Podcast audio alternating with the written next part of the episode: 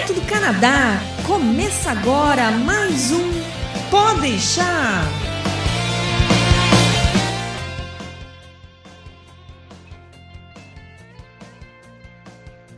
Gravando aqui também. Tá, então beleza. Vamos lá, 3, 2.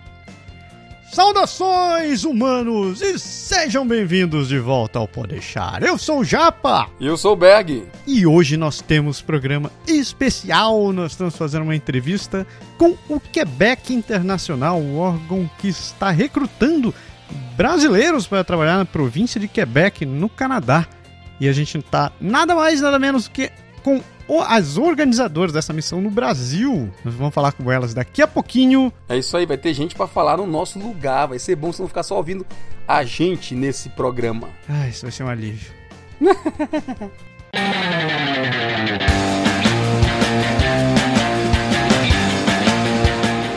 Vamos ser honestos. Quando a gente pensa em viajar, qualquer centavo economizado é lucro. Afinal de contas, a gente quer mesmo é aproveitar o passeio, não é? Mas tem uma coisa que a gente sempre pensa em deixar de fora, é o tal do seguro viagem, não é verdade? Você sabia que um terço das pessoas que viajam acabam com algum tipo de intoxicação e acabam tentando se automedicar para não ter que perder o passeio? Você pode estar dizendo, ah, mas nunca é tão grave assim. Pois saiba que 25% das pessoas que contratam o seguro realmente acabam precisando dele. E o melhor, quase 100% das despesas são reembolsadas pelas seguradoras. Daí você diz: Poxa, vou pagar uma grana num seguro que eu poderia estar usando para comer bem ou fazer compras. Olha, sobre isso eu vou te dizer o seguinte: uma simples consulta médica em uma clínica ou hospital no Canadá pode custar 1.500 dólares. É, 1.500 dólares. Sabe o que mais? Se você precisar ficar internado, são quase 3 mil dólares por dia. E no final das contas, tudo isso porque você resolveu economizar pouco mais de um dólar por dia. É, um dólar, porque esse é o valor inicial de muitos dos planos. E eu aposto que você não sabia disso. No Canadá agora a gente trabalha com os melhores profissionais do mercado que estão aqui para conseguir o plano que melhor se enquadra na sua necessidade. Por isso, se você tem uma viagem prevista, seja para o Canadá, para o Brasil ou qualquer outro lugar, não deixe de consultar os nossos serviços primeiro. Faça uma cotação gratuita e conheça as vantagens que a gente oferece. Acesse agora www.canadagora.com.br seguro viagem e garanta tranquilidade na sua viagem. E já que o assunto do programa de hoje é Quebec, uma coisa que você não pode deixar de ter é o seu francês tinindo. Mas o que? Você não fala francês? Não se estresse que ainda dá tempo de você aproveitar, especialmente se você mora em Curitiba, porque em Curitiba você pode contar com o Centre Quebec, uma escola de francês fundada por uma quebequense que ensina o francês do jeitinho que acontece aqui na Belle Provence. E o Centre Quebec está com uma promoção especialíssima. Se você se inscrever nos cursos básico 1 ou 2, você concorre a dois prêmios, um de 159 reais e um outro de 345 reais. Descontos fantásticos na mensalidade dos seus cursos. Quer saber mais? Confira as informações aqui no post desse programa e corra atrás para se inscrever, porque o que você quer mesmo é falar francês da maneira certa. Fellas, let's hit it! Ha! Fellas, let's hit it! One, two, three, four. E finalmente, vamos falar do que interessa. Muita gente mandando mensagem curiosa, e eu acredito que não só aqui no Pode Deixar, mas em vários outros canais, em vários outros blogs e meios de comunicações, e as pessoas querem saber, afinal de contas, o Quebec está recrutando as pessoas para irem trabalhar por lá. E a gente resolveu trazer aqui com grande orgulho dos representantes do Quebec Internacional para falar com a gente. Então, primeiramente, boa noite, bom dia, boa tarde para vocês. Paloma e Janaína, tudo bem com vocês? Tudo bem com vocês? Olá, tudo bem? Antes da gente pular porque interessa e começar a falar sobre a missão, eu queria uma breve apresentação de vocês. Paloma, Janaína, se vocês puderem, dar um oi pro pessoal e dizer quem são vocês. Com certeza. Bom, primeiro eu quero agradecer pelo convite. É uma oportunidade bem bacana para nós estarmos tendo esse espaço para falar um pouquinho sobre a nossa missão. E antes de falar sobre o tema da noite, o tema do dia, o tema uhum. da tarde, eu quero me apresentar. Eu sou Janaína Camide, eu sou brasileira também e estou no Quebec, em Quebec há três anos e trabalhando no Quebec Internacional há dois anos. No Quebec Internacional eu sou consultora em atração de talentos e eu sou também a responsável pela missão de recrutamento na América Latina. Então vai ser um prazer dividir um pouquinho da nossa experiência, seja como imigrante assim aqui e também como, como representantes da Quebec Internacional. É isso aí, eu sou a Paloma, eu também sou brasileira, estou no Quebec há um ano e alguns meses, então estou num processo bem legal também, que é o meu processo que eu tenho passado e estou trabalhando também no Quebec Internacional e é um prazer para a gente estar aqui hoje falando sobre a missão. É isso. Antes da gente ir para frente, a gente quer realmente agradecer a oportunidade que vocês deram de estar aqui presente com a gente. É, oficialmente é a primeira vez que a gente recebe um órgão, né, para falar no, no, no, programa, Berg? Oficialmente é. E extraoficialmente eu encontrei o órgão, na verdade, até feio a gente falar assim, né? Mas eu encontrei o órgão na rua. Entendeu? E o órgão ficou olhando para mim assim com uma cara esquisita. E acabou que eu fiquei assim, ué. Eu sei que eu tenho um lindo no nome, mas eu tava sujo, fedido. Tinha saído do futebol e aqueles, aquelas meninas olhando para mim assim, de repente eu falei, ué. Até que eu escutei aquele, Berg? Falei, só eu. É, você, já é conhecido aqui em Quebec, é por isso. Nós já tínhamos essa agenda programada com vocês. Falei, bom, que bom que a gente vai ter a oportunidade de cruzar, cruzamos com você na rua. Mesmo saindo do futebol, deu tempo da gente marcar o nosso rendezvous oficial para a gente alinhar as questões do nosso, do nosso encontro. Que horror. Não, o pior foi a vergonha que eu passei, né? Porque eu tava sem óculos, sem óculos, apressado, assim, eu olhei de longe, atravessei a rua e eu ia passar por elas assim, feito foguete mesmo assim. Mas tudo bem, vamos pra frente. Mas os colegas que estavam com a gente também estranharam, porque nós estávamos com um colega, dois franceses uhum. e um quebecois conosco, voltando do almoço. Eles falaram: o que, que é isso? Se comparando as pessoas no meio da rua, assim. Encarando, falando com elas. Mas foi uma feliz coincidência. Mas o importante é que deu tudo certo e realmente quero aproveitar realmente para agradecer. É muito bom ter o Quebec Internacional aqui com a gente. Então vamos começar do básico. Tem gente de todo canto do mundo hoje em dia querendo uh, escutando Pode deixar, entrando no Canadá agora e que talvez não conheça o que é o Quebec Internacional. Então vamos começar do básico. O que é o Quebec Internacional? Bacana. A, a Quebec Internacional ela é um organismo sem fins lucrativos. É, ela é a agência de, de desenvolvimento econômico da cidade de Quebec e da região metropolitana. Então eu costumo, eu já, é, já introduzo a Quebec Internacional falando que é um organismo sem fins lucrativos e que não pertence ao governo, porque existe aí uma as pessoas, muitas pessoas nos perguntam: vocês pertencem ao governo? Eu falo que não, porque não pertencemos. Mas o governo, o governo é, canadense, o governo é, provincial e a cidade de Quebec, que é a prefeitura, elas são parceiras da Quebec Internacional. E elas nos confiaram esse mandato de, de ajudar né, em toda a parte do desenvolvimento econômico da cidade e da região.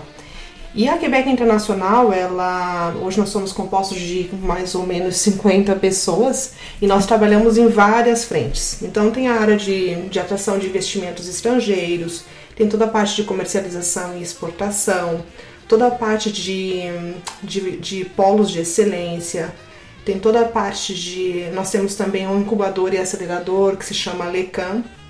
E temos também a área de atração de talentos internacionais, que é a área que eu estou representando aqui.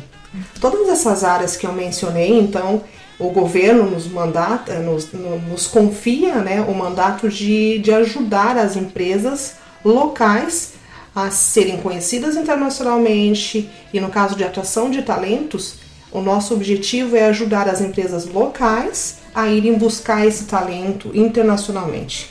Então, aqui, como eu falei, eu represento a América Latina e, nós temos um foco muito grande quando a gente fala em América Latina, a gente fala do Brasil, Colômbia e do México, apesar de estar aberto a todo mundo. E o objetivo realmente é encontrar e apoiar as empresas que hoje estão aqui em Quebec e que não acabam não conseguindo é, estão enfrentando dificuldade no, em toda a sua parte de crescimento porque está faltando mão de obra qualificada. Então tem empresas aí que não estão conseguindo muitas vezes crescer, pegar novos projetos porque está faltando esse profissional. A gente faz o link entre esses profissionais que estão por todo o mundo com as empresas locais que precisam dessa, dessa mão de obra qualificada. É interessante você ter falado nessa questão de mão de obra, porque tanto eu quanto o Berg somos da área de TI, né? Então a gente conhece uhum. bem, o Berg trabalha mais com a área do governo, eu sempre trabalhei na área privada, e essa é uma realidade que eu sempre percebo acontecendo por, em todas as empresas, que é aquela mesma reclamação. A gente tem projeto para fazer, a gente não encontra gente, a gente não encontra gente. E o que eu acho interessante disso daí é que, apesar das empresas reclamarem que não tem profissional, existem tem muita gente interessada em querer entrar nessas empresas, não só trabalhando no país, né? Mas principalmente gente que está querendo vir para o Canadá, gente querendo, tá tro querendo trocar de país, gente que mora nos Estados Unidos, ou que está morando na Tailândia, e que tem interesse de, de, de, vir morar no país e sempre cai naquela mesma, né? Eu, eu sempre vejo gente meio perdida falando, puxa, eu trabalho com te... eu trabalho com tantos anos trabalhando nessa área, tenho experiência nisso, nisso, daquilo. Como é que eu faço para entrar nesse lugar? E é essa questão da, da missão que vocês estão organizando, eu vejo com muito bons olhos, porque vocês apresentam as coisas de maneira organizada, de maneira bem estruturada, e é, é uma excelente oportunidade para quem quer quem quem está querendo ingressar e vir para o país, né? É, assim, uma excelente oportunidade. E é bacana esse ponto que você colocou, porque tem muita gente interessada, seja do Brasil ou de qualquer outra parte do mundo, a vir para Quebec. E, e, a gente que representa as empresas aqui, é, bacana falar que as empresas também estão abertas. Porque a primeira coisa que as pessoas me perguntam por que, que as empresas estão abertas, por que, que elas estão buscando. É, só para passar um pouco de dados estatísticos rapidinho, não vou me entrar em detalhes, mas a gente sabe que a taxa de desemprego em Quebec é uma das menores de, de toda a província e de todo o Canadá. 2016 teve uma taxa de desemprego de quase 4, de 4,6 e o número de pessoas na idade ativa de trabalho entre 25 e 50 anos, a taxa de, ocupação está em torno de 80%. Então tem esse índice de, de, de desemprego que é baixíssimo, tem as pessoas que estão se aposentando, mas não é só isso. A gente hoje vai visitar as empresas e as empresas nos dizem, Janaína, está indo super bem os nossos projetos.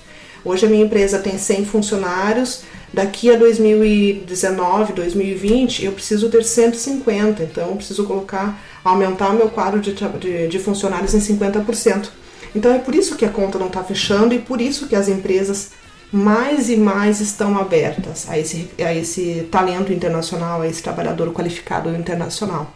E a questão do crescimento, né, na verdade. É, não é só a questão, porque as pessoas, muito se ouve falar da população que está envelhecendo, pessoas. Isso acontece, isso é fato, mas é, sinceramente eu tenho percebido pelo contato com as empresas aqui que, que a situação vai muito no sentido da economia estar tá muito bem e dos projetos das empresas estarem crescendo, automaticamente o, o número não fecha, né?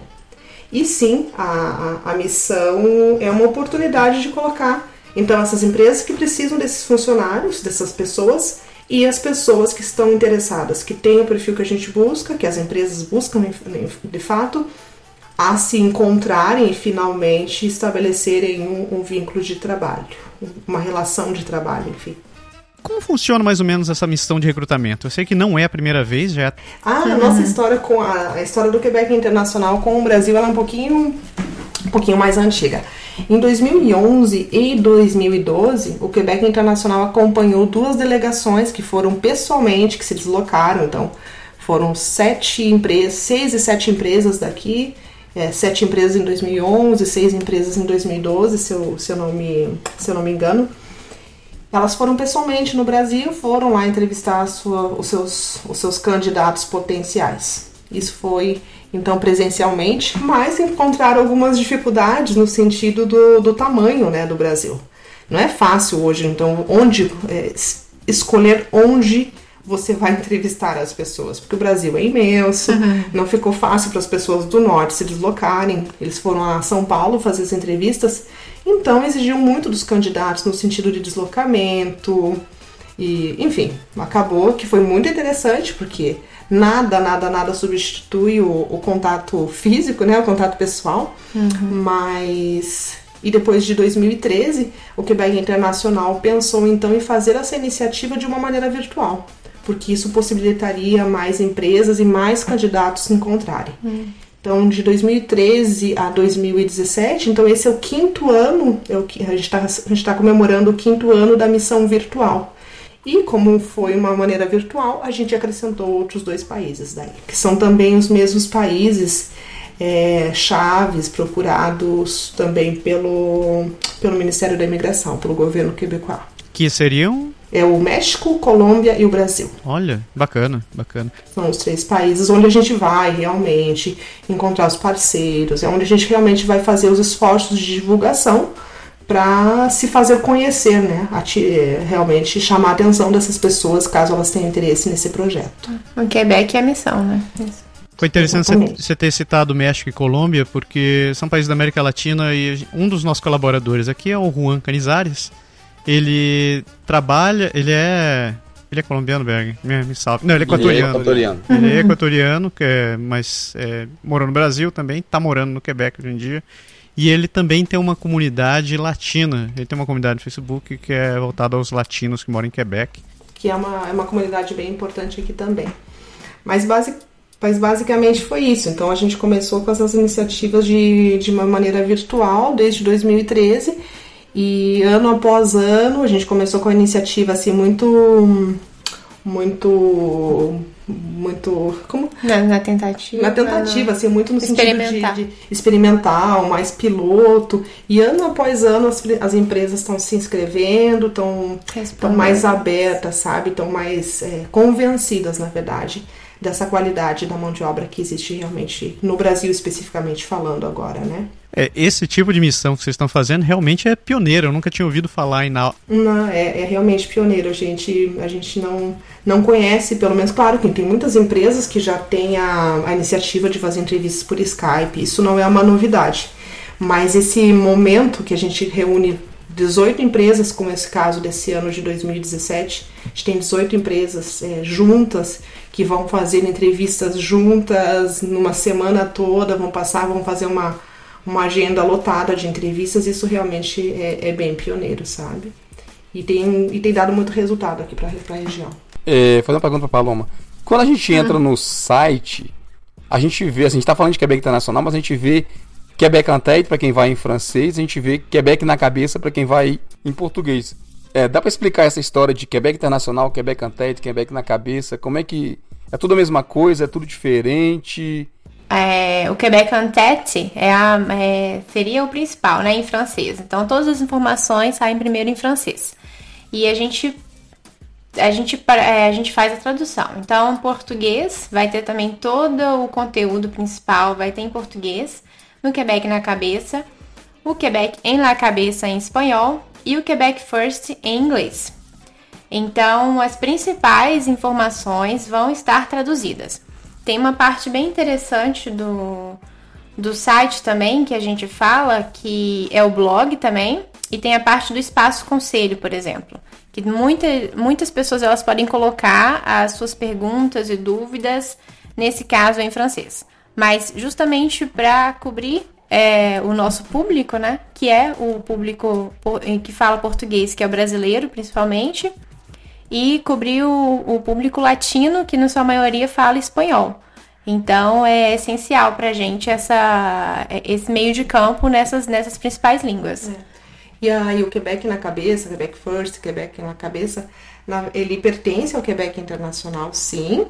E foi a marca, na verdade, foi a maneira que nós encontramos, porque o Quebec na cabeça vai ser sempre para se comunicar com o candidato, com esse potencial candidato que está, eh, no, em- que está no, no exterior. Porque a Quebec Internacional ele tem vários mandatos como agência de desenvolvimento econômico. Então, muita coisa voltada realmente para business, enfim, para a empresa, né? Então, o Quebec na cabeça, ele nasceu para conversar, para se comunicar com o candidato. Com o Então, ele foi candidato. pensado para auxiliar realmente quem está fora. Então, é, é, a nossa marca, vamos dizer assim, é uma marca Quebec Internacional para se comunicar com os candidatos. Hum, e é aí que entra o Facebook também, por exemplo, né? Exatamente. É um ótimo meio de comunicação que a gente também interage com, com os candidatos, com gente de todo mundo mesmo que pergunta sobre a missão, que pergunta sobre o Quebec. E o principal também é que a gente lança as nossas campanhas e para alcançar mais pessoas.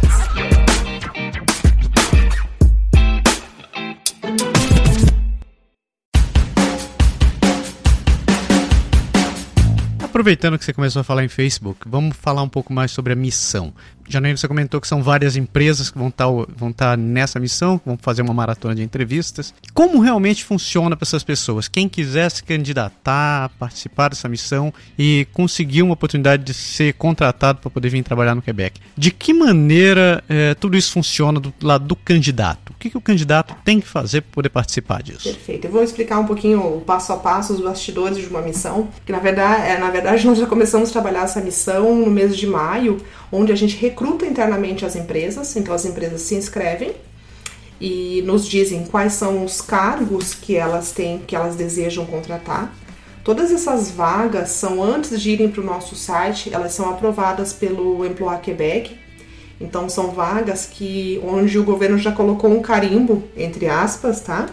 É, dizendo são vagas que vocês já têm autorização para contratar internacionalmente, porque são vagas que de fato estão em, em demanda, são, estão em falta aqui no mercado. Porque uma empresa não pode ir para o exterior internacionalmente é, recrutar qualquer candidato, não. Ela tem que, antes de mais nada, verificar se existe um cidadão canadense para isso, se existe um residente permanente para essa vaga, e depois que todos esses esforços de recrutamento que ela fez não deram resultado, né? o que, que é o resultado? Não, não conseguiram contratar a pessoa que eles precisavam, daí sim ele pode ir para interna é, recrutar internacionalmente e daí entra o Quebec Internacional. Então eles, as empresas se cadastram, enviam as suas vagas e a gente começa a divulgar no nosso site quebecnacabeça.com. Então hoje, se um candidato for diretamente no nosso site, ele pode consultar o perfil de todas as empresas que estão participando dessas 18 que eu, que eu acabei de mencionar e todas as vagas que estão disponíveis. Hoje a gente tem 81 vagas, tipos diferentes de vagas disponíveis. E falando em quantidade, a gente chega a 210 mais ou menos, né, Paloma? Uhum, mais um ou menos 210 mais de vagas. Então, 210. Uhum. 81 vagas diferentes, né? Mas tem uma vaga, por exemplo, de programador uhum. Java que estão pedindo uma empresa está contratando 10 programadores. Então, apesar de só ter 81 vagas diferentes, no total elas, elas somam 210 é. aproximadamente. Só, antes de você continuar, eu queria só fazer um pequeno comentário, porque isso é muito importante. O pessoal acha sempre, e se, fica perguntando, a gente mesmo recebeu perguntas sobre isso, e às vezes conversando com o pessoal na rua sobre imigração, sobre Quebec, sobre a vida aqui, as coisas que a gente faz, o pessoal sempre vem tocar nesse assunto, da questão do visto, que o pessoal confunde com os Estados Unidos, que, você, que acha que você consegue um visto de trabalho fácil, que é simplesmente você chegar e tentar procurar emprego que você vai acabar conseguindo. E não é bem assim, né? Não, não, porque uhum. você tendo um visto de trabalho, é, tem etapas para seguir, sabe? Depois eu posso explicar para vocês quais são as etapas. Não é simples assim. É, tem que comprovar que aquela vaga não existe no mercado, é, que aquele profissional não existe localmente, porque tá certo, o governo ele vai querer, antes de tudo, é, oferecer todas as vagas que existem, seja para os residentes permanentes ou para os cidadãos. Isso é certo, isso é fato. E depois disso, ele vai pedir autorizações, seja para o governo provincial ou para o governo federal. Então, não é qualquer vaga, não, infelizmente não tem jeitinho. É. E, e, essa é a parte bacana, sabe? É mais uma das partes bacanas aqui do Quebec na cabeça, porque é um processo sério, sabe? A gente a gente zela por isso, porque nós somos os representantes hoje de parceiros muito fortes, como o governo, como a, como a prefeitura. Então é um processo sério, todas as vagas são aprovadas, são vagas que estão dentro de todos os critérios de salário, enfim, é, todas as regras obedecidas e é um processo completamente gratuito. Então a pessoa quer participar, ela tem que ir no nosso site, consultar as vagas que estão disponíveis criar o perfil, enviar o CV em francês, por favor, em francês. Isso é uma coisa que a gente não, não cansa de dizer, a gente até se repete. É, vamos aproveitar e reforçar. Mas a pessoa postula para vir trabalhar em Quebec e não manda o CV em francês, é como se estivesse pedindo para a empresa não olhar o CV, sabe? É como dizer, olha, eu tô, talvez eu quero a vaga, mas vou tentar a chance, eu vou mandar a vaga em. Vou tentar a chance, é uma boa. Vou, vou tentar a chance, eu vou mandar em português mesmo. É, vocês encaminham o CV para as empresas, né? vocês pelo filtro depois o CV ele vai para a empresa, quer dizer, se você pegar um CV em português e entregar para lá, simplesmente o empregador ele não vai é, entender Na verdade nada. é mais bacana que isso, Bergen. Uma vez que o candidato postula diretamente no nosso site, nos bastidores, é uma na verdade esse site é um ele é uma ferramenta de gestão de candidaturas. É. Então, cada empresa tem um usuário, um login e é a própria empresa que vai checar os CVs. O Quebec não é o Quebec Internacional que faz triagem de CV nem nada. A gente não. cuida, a gente organiza, a gente coordena a emissão toda. Mas cada empresa que está participando tem a, o seu RH e são eles os especialistas, são eles que conhecem mesmo o que eles precisam para aquele cargo. Então eles vão lá, vão logar no sistema, vão colocar o usuário, senha enfim, e vão fazer a triagem de cada um dos CVs. Então, se chega um CV para mim, se fosse eu que fosse fazer a triagem, e a gente sempre dá uma olhada. Nossa empresa. Eu consigo ler em francês, consigo ler em inglês, consigo ler em espanhol, enfim, nossa equipe Isso. consegue. Mas a empresa é muito difícil que alguém da empresa consiga ler um CV em, em português. Então vai ser eliminado automaticamente. O que a gente tenta é fazer que a nossa equipe Quebec Internacional dê uma passada geral nos CVs, para se encontrar algum CV interessante que está na língua, a gente é bem legal, a gente ainda pede, olha, mais uma chance para você, manda teu CV em francês. Mas depois disso, manda o CV, a empresa vai fazer a pré-análise e vai, e vai dizer para o yeah. Quebec Internacional. Olha aqui os CVs, as pessoas, os candidatos que eu gostaria de entrevistar. E daí o Quebec Internacional vai convocar essas pessoas para as entrevistas. Entre 11 e 19 de setembro. Isso mesmo. já conversando com as pessoas também, a gente já viu o caso de que as empresas. Assim, a, pessoa, a, empresa olhou o currículo, ela não achou que aquele currículo valia a pena, então ela não seleciona e também, obviamente, ela não responde. Então, se algum candidato ele não for selecionado por nenhum, nenhuma empresa, ele não vai ter, entre aspas, nenhum feedback, né? ele não vai ter nenhuma resposta como que ele não foi selecionado. Porque assim, é muito comum na cultura do Quebec, assim, eu passei por isso, Massaro passou por isso, quando a gente manda um currículo aqui, mesmo em francês, a gente falando que mora aqui na cidade e tudo, se o empregador ele não, não gostou do teu serviço, ele não tá afim, ele simplesmente põe do lado da pilha, ele não responde nada e fica por isso mesmo. Mas isso é uma coisa boa que você está falando, Bernie, é. porque a gente tem regras do jogo para participar com o Quebec Internacional, sabe? A gente tenta é, a gente tenta sensibilizar as empresas nesse sentido. Que todos os nossos candidatos que, recebe, que postulam numa vaga hoje do Quebec Antet, eles não vão receber um, um retorno, Berg, dizendo: olha, o seu, a sua candidatura não foi retida pelo motivo ah, de francês ou competência. Isso a gente não vai escrever, mas pelo menos uma notificação é, padrão agradecendo e dizendo que a candidatura não foi retida. Isso a gente tem conseguido fazer, sabe? A gente tem conseguido e a gente tem acompanhado isso bastante de perto. É. para que todos os candidatos saibam porque se foi tratado ou não. Isso, isso é bem legal, acho que eu vou acrescentar, isso é bem legal essa observação, Berg, porque realmente, às vezes até no próprio site da empresa já está bem claro. É, só os candidatos retidos serão comunicados. Mas um diferencial do, do, do Quebec na cabeça é que a gente preza muito por essa comunicação com o candidato, tanto que os nossos e-mails, é, o nosso, o nosso e-mail de comunicação com os candidatos, quando tem dúvidas, a gente preza sim para responder eles. E também essa questão da notificação em relação a se foi, se foi, se vai passar para entrevista, se não vai passar para entrevista. Isso é muito bem reforçado com as empresas de não deixar esse, esse candidato à mercê, né?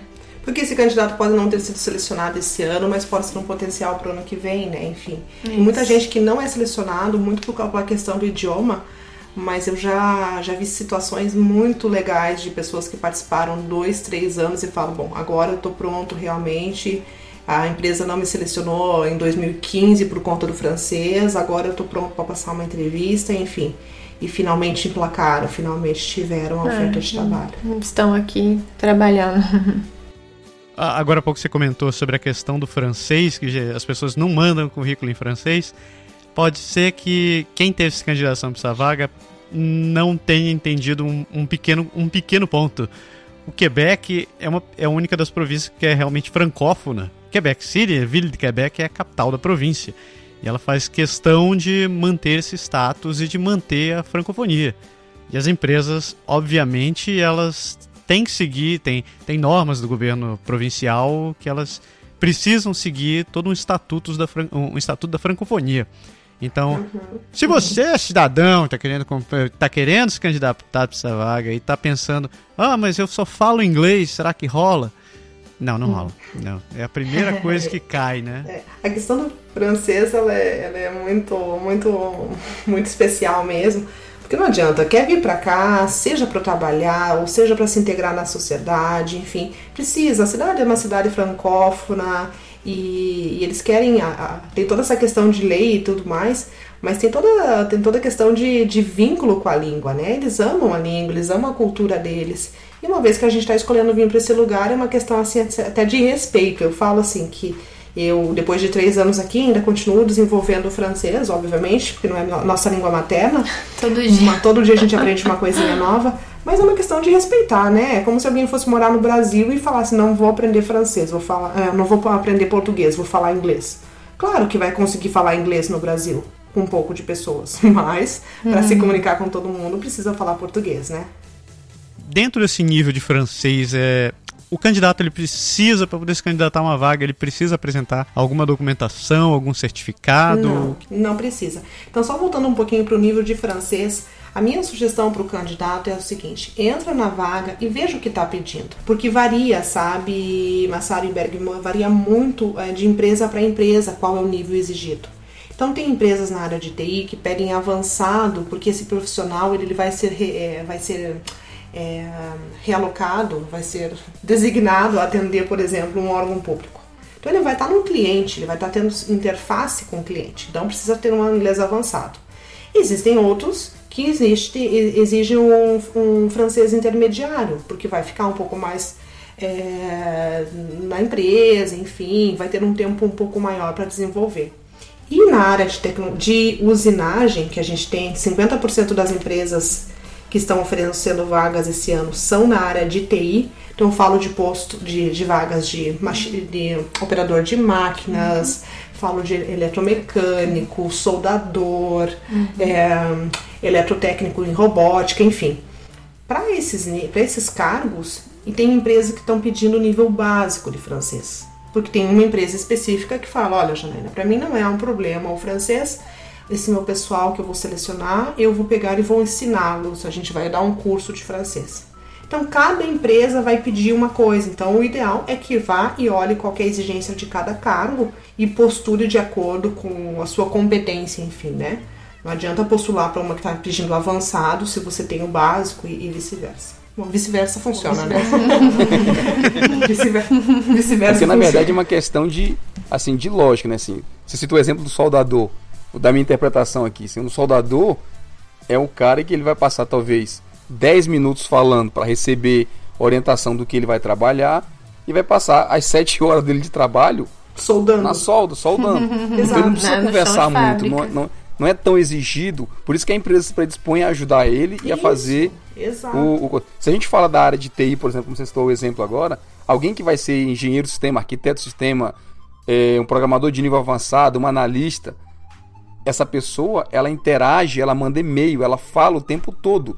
Uhum, então, se ela não souber falar, vai ser difícil o empregador contratar, porque ele precisa que a pessoa seja capaz de se comunicar. A pessoa entra em reunião, tem seis, oito pessoas na sala, e você tá todo mundo discutindo de um problema como é. a gente é um formador no, de opinião na verdade. está indo lá para influenciar né? Ele é um formador de opinião dentro da empresa então ele precisa saber se comunicar. Mas não precisa comprovar não precisa para participar da missão ter um TCF, todos os outros testes oficiais. Não precisa. Se tiver, melhor, entende? Se tiver, já coloca como anexo lá no momento que vai criar o seu cadastro, já coloca, porque isso vai facilitar para a empresa, porque a empresa está tá vendo que além de você ter informado que você tem o francês, você já está comprovando. Então, isso é o, é o sonho do, de consumo. Então, todas as coisas que podem agregar valor ao teu perfil, coloque, mas não é uma exigência. É, no processo de recrutamento, As empresas poderão pedir um teste de francês, mas daí a empresa que vai pedir um teste, tem escolas específicas no Brasil, Colômbia e México que vão fazer essas, essa, esses testes e a gente vai também assumir o custo, não tem custo nenhum para o candidato. Então é uma preocupação a menos, não precisa ter. Se precisar fazer teste, a gente vai dar as coordenadas, vamos passar os, os, hum. os procedimentos. Isso, dentro do processo. É importante lembrar que quando o candidato quiser comprovar que ele tem, que ele tem habilidade no francês, não adianta colocar o recibo do pagamento da inscrição no curso de francês na, na escolinha que você fez naquela semana, não. porque não vai funcionar muito bem. Né? Mas o, o, o que eu gosto de, de, de, de falar, e que é verdade, é um pouco da, da vivência que a gente teve eu acompanhei de perto o recrutamento da missão de 2016 também e tive a oportunidade de estar com algumas, empre com algumas empresas, acompanhar as entrevistas, na verdade. E eu vi o quanto essas empresas estavam abertas para a pessoa que estava se, se dedicando a aprender, para a pessoa que estava fazendo o esforço de falar a língua, sabe? Então tinha no dado momento da entrevista para explicar alguma coisa técnica muito, muito específica que a empresa permitia falar na língua materna, porque sempre vai ter um apoio linguístico no momento da entrevista, ou até mesmo falar em inglês. inglês. Né? Então não adianta só falar o inglês, não vai resolver a vida da pessoa. Mas o, o inglês é um diferencial falar no mundo todo. E vai ser um diferencial TI, aqui né? também, na área de TI também. Então não é que você tem que pegar o teu inglês, colocar numa gaveta. Não, ele vai ser um diferencial para ti, certamente. Mas a gente está falando de novo da cultura francesa. Então, mesmo que você tenha um domínio excelente do, do inglês, muito uhum. legal isso, você vai ter a oportunidade de usar, mas para entrevista tem que, como dizem aqui, tem que se debrouiller né, em, em, francês. E a empresa vai estar tá, vai tá ali torcendo para que você consiga se comunicar. A empresa que está do outro lado, ela quer encontrar um candidato fantástico, porque ela precisa dele, sabe? Então ela não está ali para boicotar candidato nenhum, Com muito certeza. pelo contrário, sabe? É tá muito aberta. Isso é uma teve uma energia muito bacana, assim, foi uma relação muito muito saudável estabelecida com os candidatos ao longo desses desses anos. anos. Por falar dessa questão dos candidatos, na confiança que a empresa está colocando, é, as empresas estão investindo um certo dinheiro, um certo tempo, um esforço considerável para poder trazer essas pessoas para trabalhar no Quebec, né? Eu entendo que várias das vagas que são aqui são de TI, então você consegue fazer uma, uma avaliação. Eu consigo imaginar, por experiência própria, formas que você consegue avaliar um candidato de TI, seja fazendo perguntas, fazendo quizzes ou é, formulários, ou mesmo passando um teste. Agora, em, em, relação a essas vagas de usinagem, né? Eu vou, eu, se eu quiser estender isso para o lado de TI também funciona. Como é que você vai fazer para avaliar, para comprovar que você trabalhou na área de, por exemplo, de solda e durante uma entrevista via Skype. De que maneira vocês estão pretendendo abordar essa, essa avaliação? É. Para a área de, de TI, como você disse, é muito mais simples, porque sempre vai ter uma pessoa de RH e vai ter um especialista de TI junto. E daí vocês de TI, quando estão falando entre vocês, ou vocês sabem o que vocês estão falando, uhum. ou cinco minutos, se você quiser conversar com vocês sobre TI falando o que eu entendo, em cinco minutos, em dois minutos vocês vão saber que eu não sou da área, né? que eu não entendo daquilo. Então, é muito simples para eles. Mas para a área de, de usinagem, como que funciona? Tem várias estratégias que as empresas adotam. Esse ano tem empresas que vão adotar estratégias seguintes. Tem uma, por exemplo, para as vagas de operador de máquinas, precisa saber fazer a programação da máquina e tudo mais e precisa saber fazer toda a parte de, de, de, de programação, startup da, da, da, da máquina. Então, eles vão passar um plano, eles vão passar um desenho para que para que você faça a leitura. Eles vão, vão, na verdade, compartilhar uma tela e o candidato vai ter que dizer, olha, vai ler esse plano, vai ler essa programação. Então, isso funcionou bem. Mas tem, tem empresas que o ano passado foram passar a segunda etapa de entrevistas diretamente nos territórios. Então, o candidato, a empresa pode fazer a primeira leva de entrevistas por Skype para filtrar os seus candidatos e depois ela pode ir diretamente no Brasil para fazer as entrevistas. Então, isso aconteceu ano passado, vai acontecer esse ano também. Tem uma outra coisa, tem uma outra empresa que vai fazer para os soldadores especificamente, ela vai mandar uma pessoa, vai mandar um soldador dela no Brasil para fazer, no Brasil ou na Colômbia ou no México, para fazer os testes na hora. Então a gente vai é, a empresa vai falar com um parceiro local no Brasil, por exemplo, um Senai, um Senac, e eles vão, vão disponibilizar né, o ambiente para esses testes específicos. E já teve empresa que chamou seus candidatos finalistas o ano passado e no ano anterior para vir para o Canadá fazer o teste, passar uma semana aqui e para ver como que trabalha. Então tem tem várias coisas aí que depois acabam se desenrolando, depende da estratégia de cada empresa. Mas estão investindo bastante sim, porque no, no recrutamento internacional as empresas querem fazer o que a gente chama de gestão de risco. Para elas, né? Porque elas têm que estar. Tá, é, elas querem estar tá cada vez mais. É, elas querem eliminar as chances de não dar certo isso porque elas sabem que antes de tudo elas precisam desse profissional, mas elas sabem também, isso é uma coisa que o Quebec Internacional sensibiliza muito as empresas, porque a gente tá. São pessoas que estão mudando completamente de vida, né? Estão deixando um país, estão deixando a sua terra, a sua família, enfim. É uma mudança muito radical para vir para cá e não dar certo, sabe? Então a gente faz a gestão de risco. Falando, já que a gente começou a falar sobre risco, e tem algumas perguntas aqui que eu queria pular direto para falar sobre emprego. Um, como você mesmo citou, né? A pessoa está investindo, trocando de país, é, às vezes trocando uma carreira estável ou todo um ambiente familiar e de amigos, etc., para poder embarcar nessa jornada. Então, tem várias questões que brotam nesse meio do caminho e uma delas é. Uma, tem algumas aqui que eu acho que vale a pena a gente passar, dar, dar uma averiguada. Por exemplo, quem se candidata a uma determinada vaga e consegue um contrato, consegue esse emprego, é levado para o Quebec tem, uma limite, tem um limite desse tempo? O contrato é por tempo determinado? Os, os contratos é, são, são, como é que eles chamam assim, por mandato? Você termina isso aqui depois você precisa voltar para o Brasil? Então, é, esses contratos, é, a gente fala do, do programa de trabalhador temporário, então ele tem um período limitado sim. Esse período ele pode ser de um ano a três anos, então as empresas vão pedir, na maioria das vezes, por três anos, mas finalmente quem vai decidir que em quanto tempo esse, esse, esse contrato de trabalho vai ser válido é realmente todo é, é, o, é, o, é, o, é, o, é o agente, agente de, de o agente de imigração.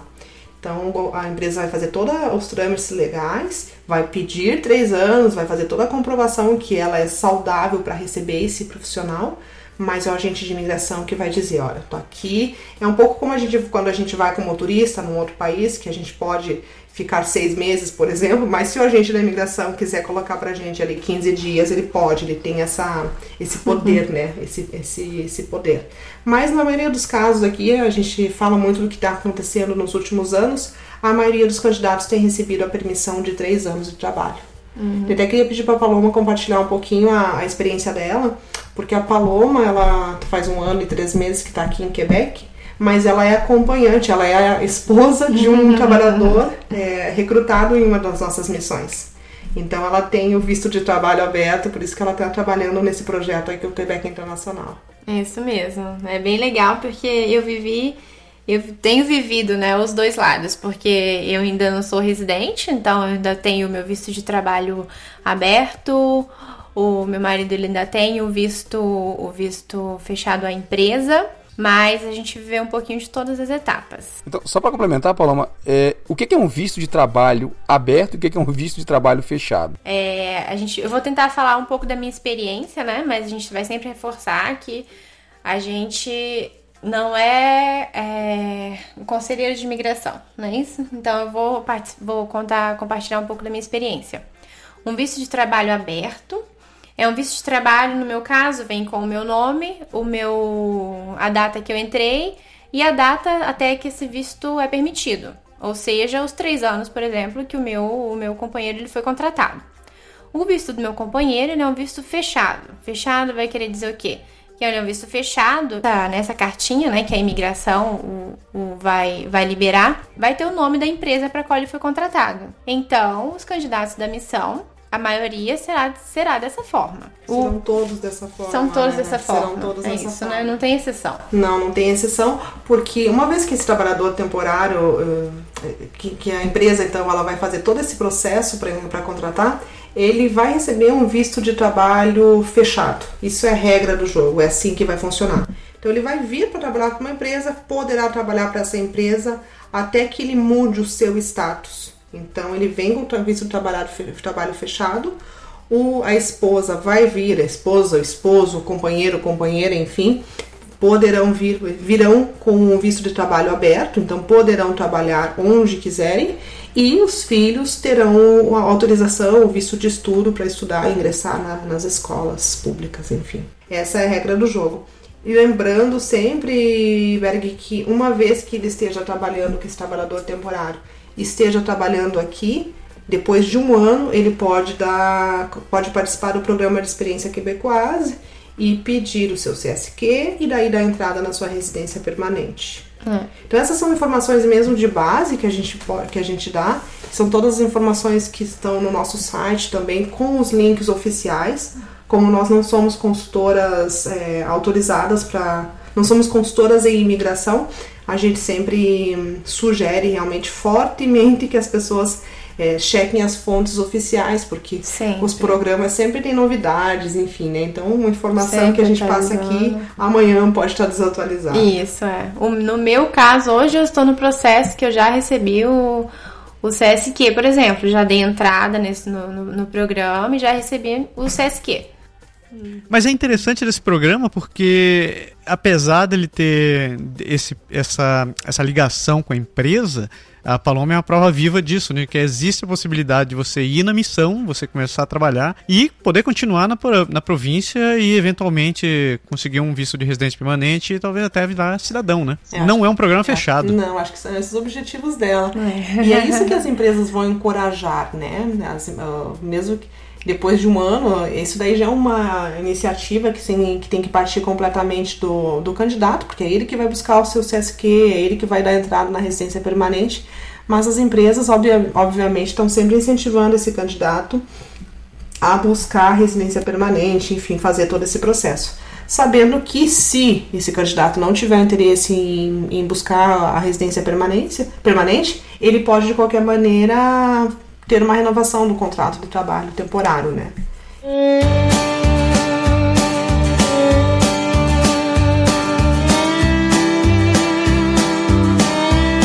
Agora vamos falar de coisas ruins. Né? Digamos que. Porque a gente sempre fala das coisas boas, tudo que pode acontecer.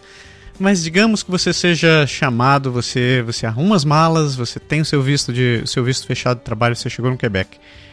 As, a empresa pode te mandar embora uma vez que você estiver lá? Pode, pode sim. Você vai. As regras é, é, é muito um processo muito é, igualitário no sentido que, você, que o candidato que vem internacionalmente internacional ele não vai ter ele não vai estar submetido a regras diferentes, enfim vai ser, vai ser aplicada a mesma regra do trabalho aqui. Então, vai, vai passar por um período de experiência e caso, caso não dê certo, ele pode sim ser desligado. Se ele for, for desligado, ele não precisa voltar correndo no dia seguinte para o Brasil. Não é assim, porque ele vai ter autorização para estar no país durante aquele período que foi o agente de imigração que colocou ali no passaporte dele, olha, você pode ficar aqui três anos, por exemplo, e se ele foi desligado no curso de um ano e meio, ele ainda tem um ano e meio para ficar no território. Só que ele não poderá trabalhar, né? Vai ter que ficar aqui na, no território sem trabalhar ou encontrar uma outra empresa que esteja disposta a fazer o mesmo processo de, de demanda de, de, de visto de trabalho para ele. Então, fazer todo o processo de IMT, de CAQ, enfim. Daí a gente começa a falar as siglas loucas, né, que de todos os programas. Mas, assim, ele... O pessoal saber, se você, por acaso, desligar da empresa que você tá, você tem que conseguir uma outra empresa que queira fazer todo o processo como se você estivesse em missão de novo, para fazer o mesmo recrutamento e, e para poder a pessoa conseguir um emprego. Você não pode bater na esquina e dizer, ó. Não pode, Beck, porque a tua autorização é para trabalhar para a empresa X. Se a X te desligou, você vai ter que encontrar uma empresa, empresa Y disposta a refazer hum. todo o processo para você. Porque eu acho muito bacana disso daqui. Não tem jeitinho, sabe? Não tem informalidade é, eu tô falando, falo isso com muita segurança, talvez existam coisas que a gente não sabe, porque, enfim. Eu tô falando da minha experiência, do que eu vejo com as empresas fazendo. Não tem jeitinho, as empresas fazendo tudo de uma maneira muito correta. Quando chega alguém lá para batendo na porta pedindo um emprego, eles já ligam no Quebec Internacional porque sabem que a gente é referência nesse sentido, a gente tem todos os nossos parceiros, advogados, enfim, que podem responder, né, é, de uma maneira oficial todas as questões das empresas. Então a gente já fala e, enfim, não tem jeitinho. Mas algumas empresas estão, depois de entender o motivo do desligamento, podem sim estar abertas a refazer a permissão de trabalho. Você falou sobre direitos, né? Uh, o trabalhador que vem para o Quebec, né, dentro desse esquema de visto de trabalho, ele tem algum diferencial no sentido. Ele é um cidadão de segunda classe? Ele, é, ele, é, ele tem menos direito do que alguém que estiver trabalhando aqui? Claro.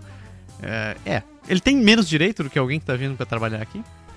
Falando de direitos, de, de benefícios, de regras da empresa, ele não tem menos direitos que alguém. Então, por exemplo, se a empresa tem um plano de saúde diferenciado, se a empresa tem um, uma ajuda para pagar a parte de exercícios, tudo isso que é pacote de benefícios da empresa, ele vai ter igual. Mas esse trabalhador temporário, ele não tem as mesmas, as mesmas não tem os mesmos benefícios, vamos dizer assim, uhum. que um trabalhador, que um residente permanente.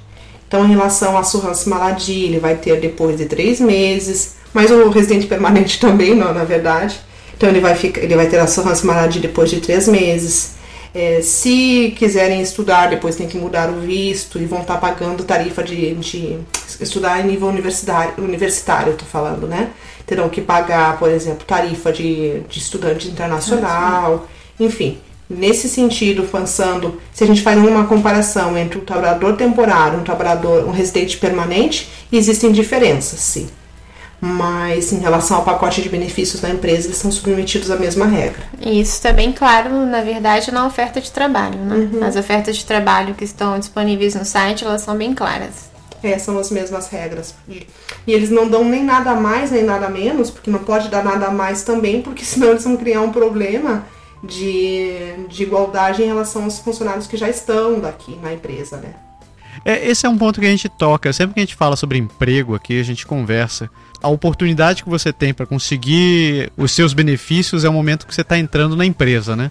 Então uhum. você tem que ler muito bem o que o, que, o, que o teu empregador está te oferecendo todos os benefícios e todas as obrigações que você vai ter listados ali, é aquele momento que você tem. Se você não tiver de acordo com alguma coisa, você negocia. Se você tiver de acordo, você, você tem que estar ciente do que vai acontecer, ciente das suas obrigações, ciente dos seus direitos. E se você não tiver de acordo de alguma coisa, converse, né? Essa é uma coisa que eu gosto muito no canadense e no quebecois que eles são abertos a, a, discu a, discutir e a negociar com você, né? Sim, o, que eu sugiro, obviamente, não, não citar, porque as, as entrevistas virtuais, elas passam assim, tem etapas, né? Então, a primeira entrevista é uma entrevista rápida, uma entrevista de 20 minutos. Então, qual que é o objetivo dessa entrevista? É estabelecer um contato entre a empresa, então a empresa vai falar um pouco sobre ela, o candidato vai falar um pouco sobre ele, e depois vão cair automaticamente nas, nas questões de currículo, validar competência técnica, estudo, enfim. Então, é muito rápido, é quase um se vira nos 20 minutos. Então não é o momento para discutir salário, mas vai ter uma segunda entrevista, vai ter uma terceira entrevista e lá o candidato deve ficar super à vontade para negociar e entender e tirar dúvidas. As empresas aqui que são acompanhadas pela Quebec Internacional estão abertas a isso, estão esperando esse tipo de questões. E não fiquem desconfortáveis, porque é normal discutir isso.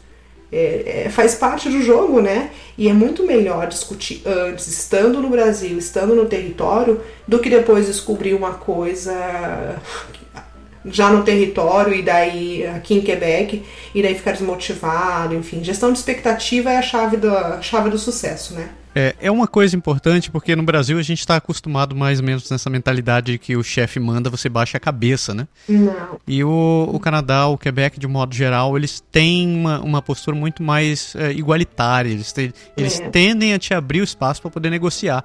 Então, como você disse, né? Tem momento para tudo mas tenha certeza que você esteja jogando limpo, porque depois que você estiver aqui, você só leve em consideração tudo que você já passou. Você passou por várias entrevistas, você teve que passar por emissão de visto, você teve que passar de solicitação do raio que o parta, e você, sem contar na mudança, porque levando esse mão de mala, que também não é bom, não é, não é nada animador. Então. É verdade, é verdade. E tem aquela questão básica do salário, né?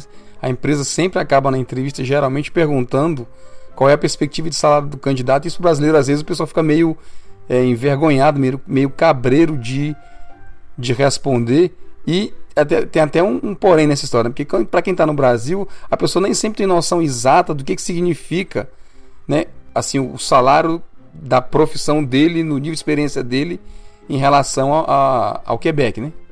Mas assim, nessas vagas aqui que a gente está falando do Quebec até fica um pouco mais fácil para a pessoa, porque todas as vagas é obrigatório que, o, que, o, que a empresa ela divulgue os salários que ela pretende contratar. Só que vai estar numa faixa entre, por exemplo, pego uma vaga de programador.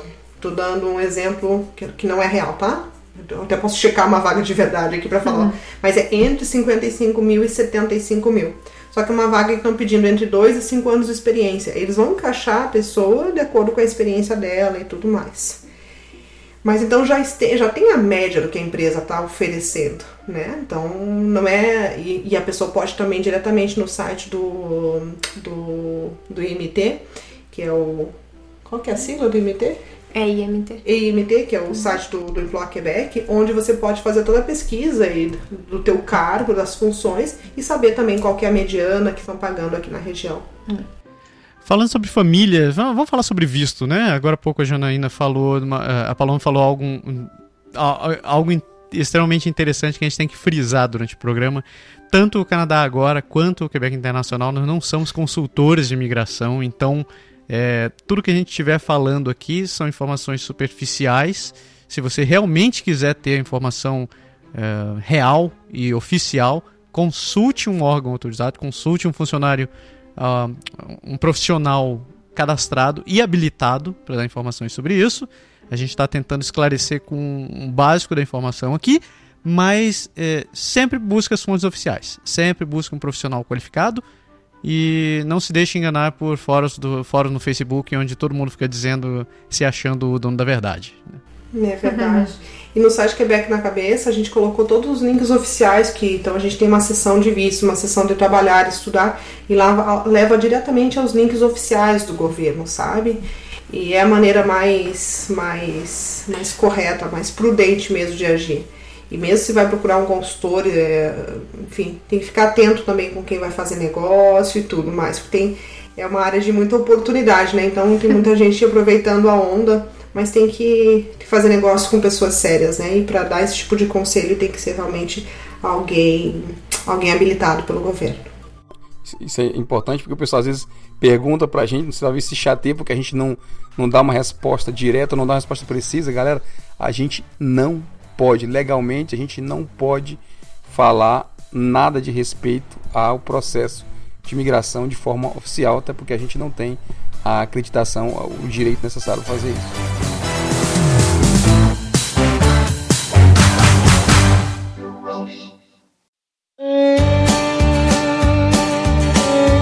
Durante a semana a gente colocou, a gente abriu um espaço para as pessoas mandarem suas perguntas, mandarem suas questões a respeito do processo.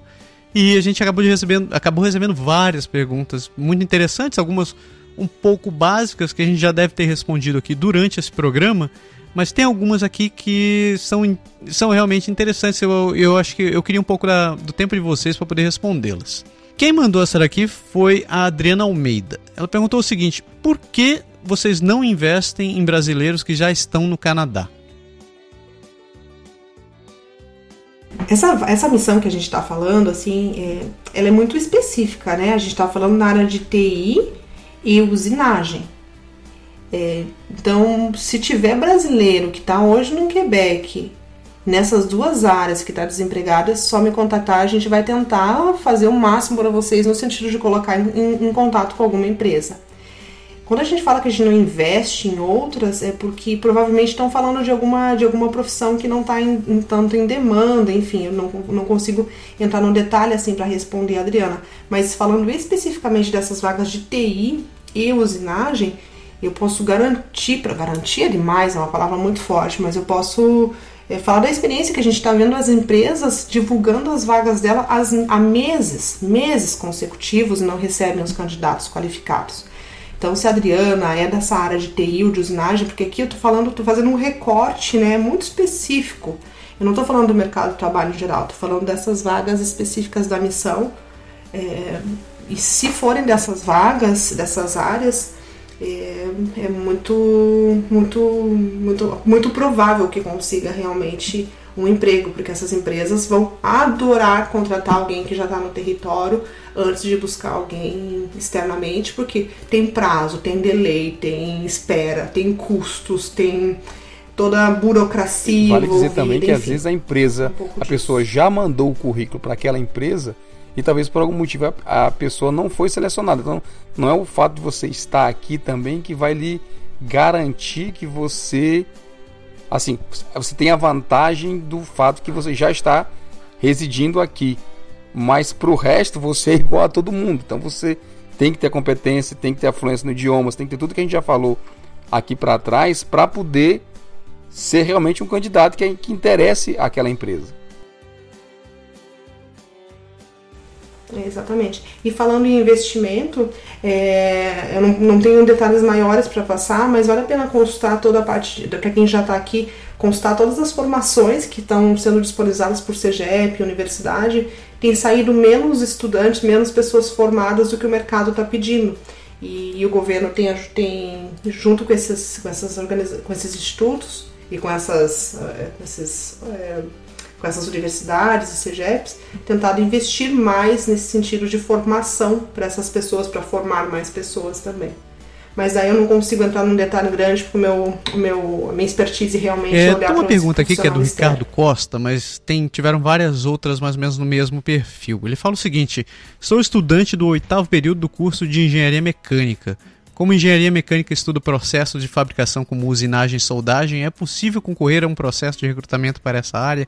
Eu vou tentar refazer um pouco a pergunta dele, deixar um pouco mais genérica para englobar dos outros, uh, a das outras pessoas.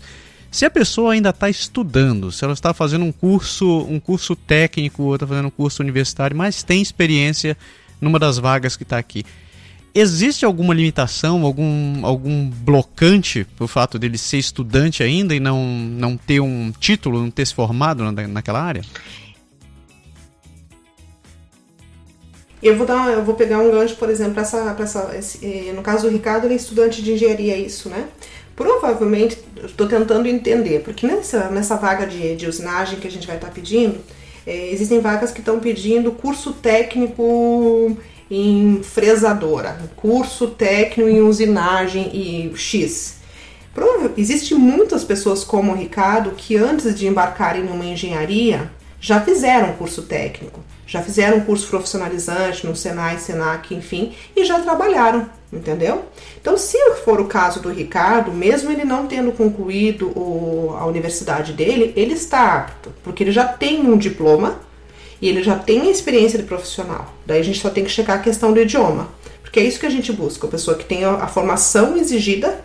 E nesse, nessas vagas de, de usinagem, a maioria delas não estão pedindo nível universitário, estão pedindo nível técnico e tecnólogo entendeu? Então esse profissional que a gente busca para essas áreas de usinagem, geralmente são pessoas que saíram de escolas de, de, de técnicas é importante de, frisar, de se pessoal, assim, eu imagino que as pessoas têm algum conhecimento sobre isso, já nem pode me corrigir se eu falar besteira aqui, Paloma também. Mas é, o Quebec, assim, o Canadá em geral, ele uhum. trabalha em função de competência muito mais do que em função de título. Então, se, então, se a pessoa é, Exato, o cara, é. um, um, exemplo que você falou, a pessoa é engenheiro, mas de repente, às vezes, o carro que ele está precisando é o cara que sabe operar tal máquina de tal sequência, de tal coisa. Se você não tem aquela competência específica, você pode ter o melhor currículo do mundo, você não vai ser selecionado porque não é o objetivo da, daquela empresa. Ela precisa especificamente daquele ponto. Exatamente, Berga, exatamente. Precisa daquela máquina específica, precisa de uma Mazak, precisa de uma fresadora, enfim. São os termos, precisa disso, de uma Fanuc, precisa daquela máquina específica. E muitas vezes pode, pode ter sido que ela tenha tido a experiência, tenha o, o diploma né, universitário, mas foi uma, uma visão acadêmica. Daí se não teve a prática, não, não, vai, não vai funcionar. E a mesma coisa para a área de TI. A gente, a gente cruza com muitas pessoas que já são doutores, têm mestrado e tudo mais. E isso é muito bacana, porque estudar sempre é algo que vai acrescentar e vai nos, nos, deixar cada vez melhores. Mas eu sempre falo, adapta também o currículo para aquilo que estão pedindo, porque estão pedindo um bacharel em tecnologia da informação, linguagem YWZ, e a pessoa está lá colocando que está começando um, um pós-doutorado. Sinceramente, não precisa, sabe? Isso é uma coisa que precisa falar no momento de uma entrevista, daí, mas enfim. São só algumas dicas, assim, que às vezes a pessoa pega uma página inteira para colocar todas as formação, formações. É, o Massaro e falou isso no começo, aquilo que a empresa assim, estava leia pedindo, sabe? o, o currículo né, e veja o que estão pedindo, até para você saber exatamente se você bate com a coisa. E assim, é importante que você se assegure que você tem aquilo, né?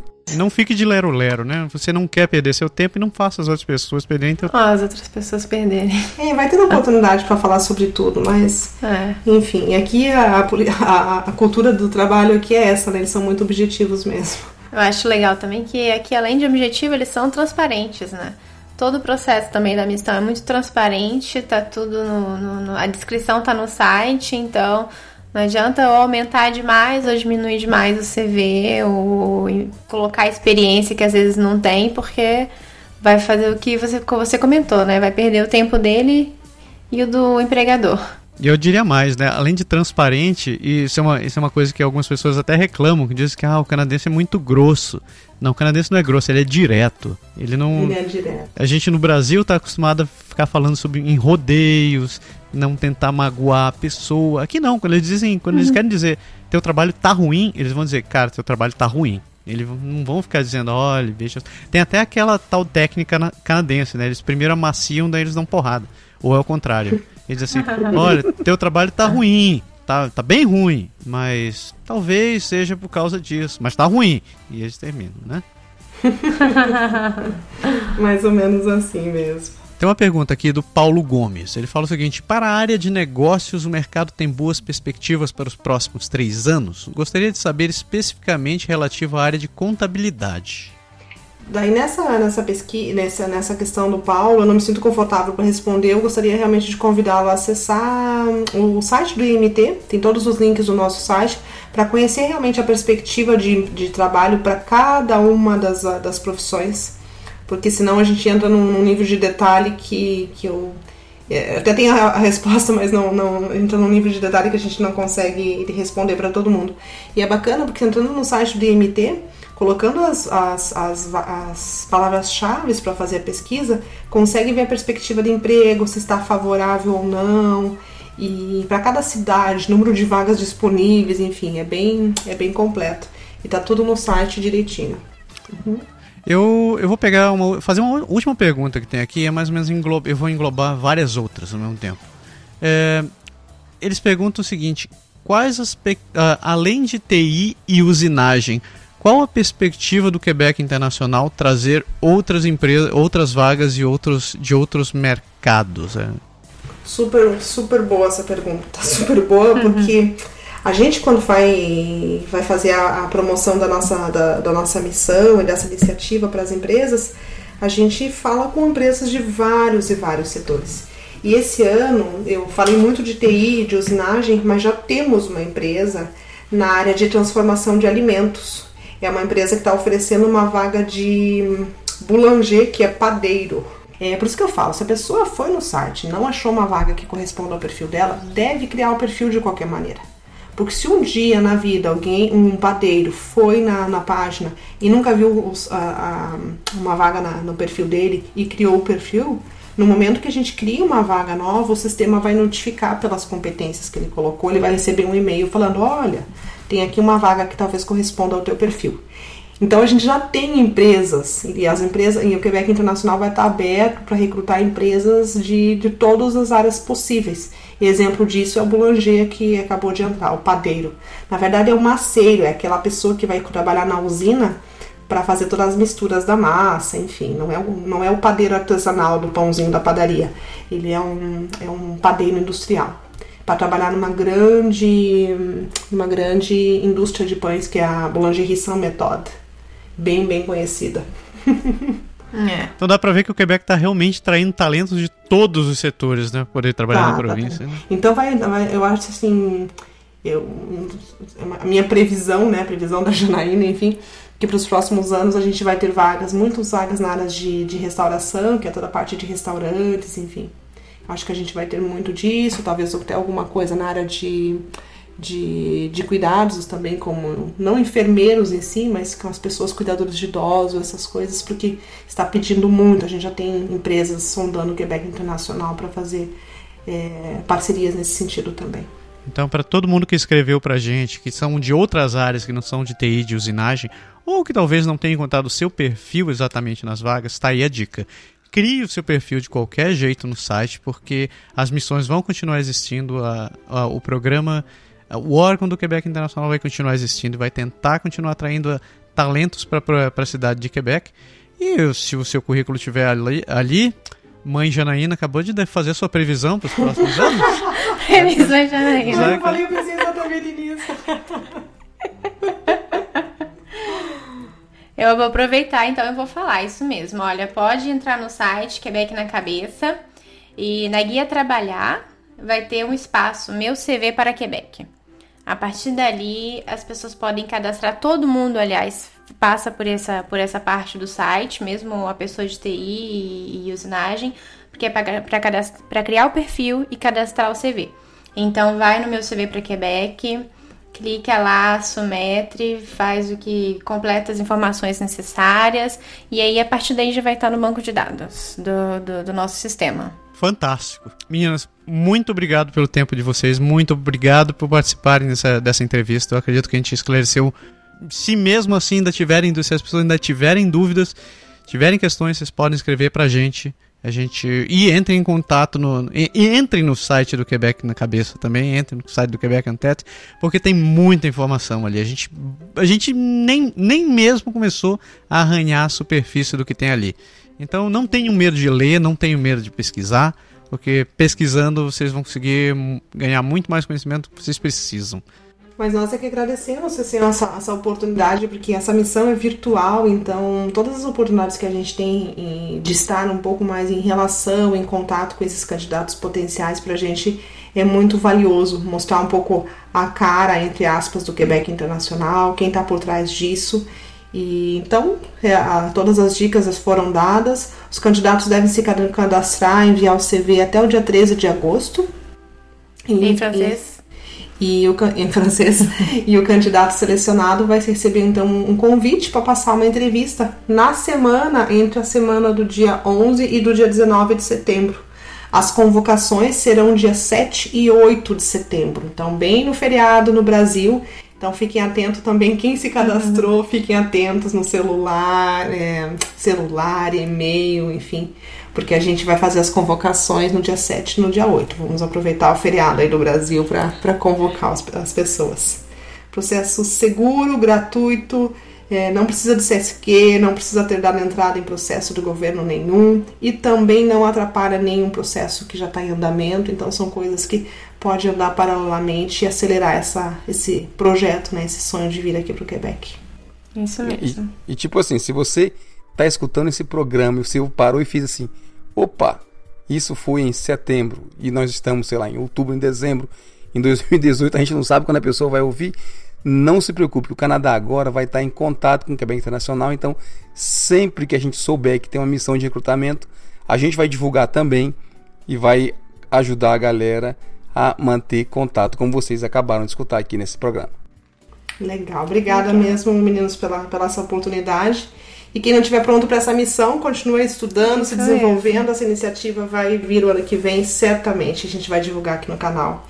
Vai contar também com, com, com Pode Deixar para divulgar a nossa missão. Isso mesmo, continuem praticando francês, aprendam francês. Se não for esse ano, com certeza no próximo ano e os próximos anos. Pode deixar. Pode, Pode deixar. deixar. Muito obrigada, gente. Obrigado, meninas. Obrigado, beijo para vocês. Foi realmente muito, muito, muito legal. Tenho certeza que a galera vai adorar esse papo. Tenho certeza que esse programa vai ser muito escutado, porque é um assunto assim. Acho que ele é a base, né? Todo mundo está sempre preocupado em, em, em, tentar achar a maneira de como chegar aqui, de como resolver essa, essa, essa incógnita, essa equação da, da, da imigração e da vinda para o Canadá. Então, obrigado mesmo. Foi muito bom e eu vou tentar na próxima vez que eu cruzar com vocês ali na rua, na frente do Iberville, Diz assim, opa, reconheci, dá um tchauzinho. tá certo. Só assinar lá pro quarto andar que a gente vai responder. Combinado.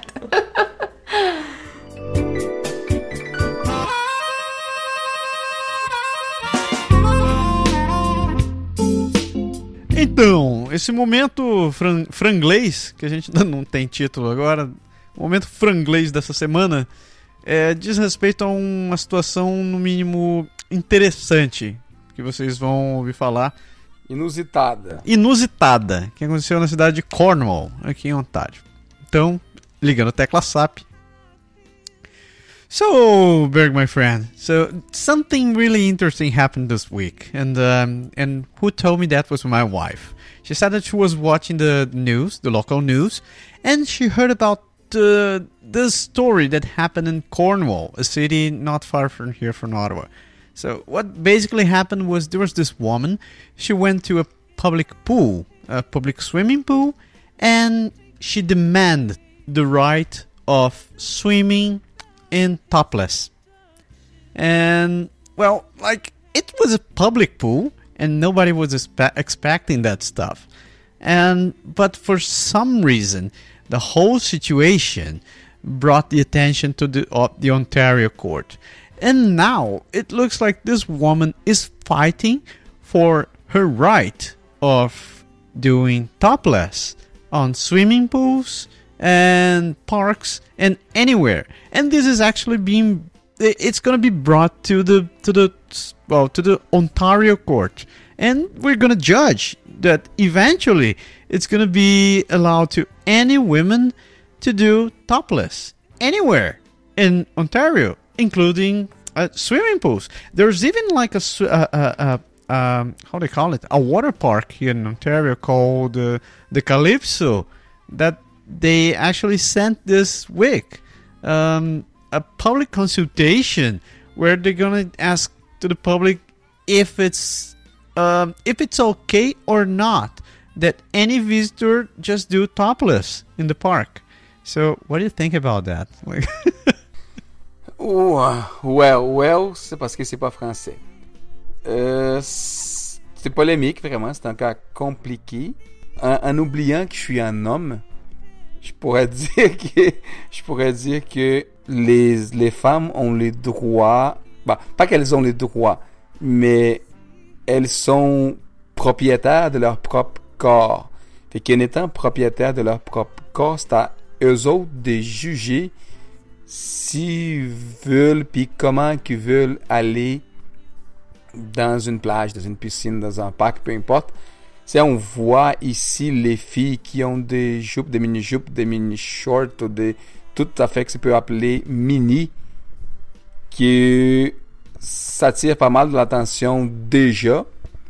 C'est une question aussi des cultures, parce qu'on n'est pas habitué à ce type de choses. Ça dépend vraiment comment les gens vont, vont réagir, parce que ça, c'est, c'est vraiment un cas euh, spécial, parce que d'un côté, t'as les, les femmes veulent peut-être faire ça. On a eu déjà ça à Montréal une fois. Il y a une, une publicité, je pense qu'il y a à peu près 3 ans, 4 ans, si ma mémoire est bonne, où ce qu'ils ont fait, ils ont pris des, des, des modèles, bien sûr, des, des, des, actrices, puis ils ont fait euh, se promener dans la ville de Montréal, sur Sainte-Catherine, puis sur d'autres rues, en topless, mettons, sans, sans la partie du haut de, du soutien-gorge, pour voir la réaction.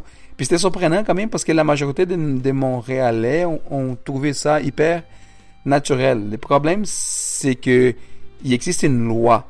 Fait que quand tu as une loi, la, la question va, va au-delà de, de la base. C'est si tu as une loi, ça veut dire qu'il faut vraiment que tout le monde soit d'accord. Puis je pense que, ça, que là, ça va avoir beaucoup de, de débats. Puis je suis pas convaincu que ça va passer.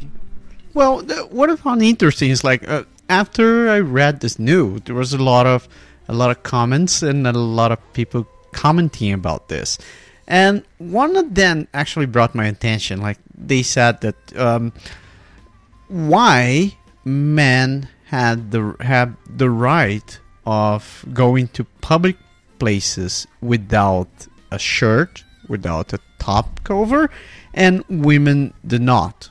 It's like. Uh, they said, well, there's nothing to hide after all. Like, it looks like our society end up sexualizing what is supposed to be natural.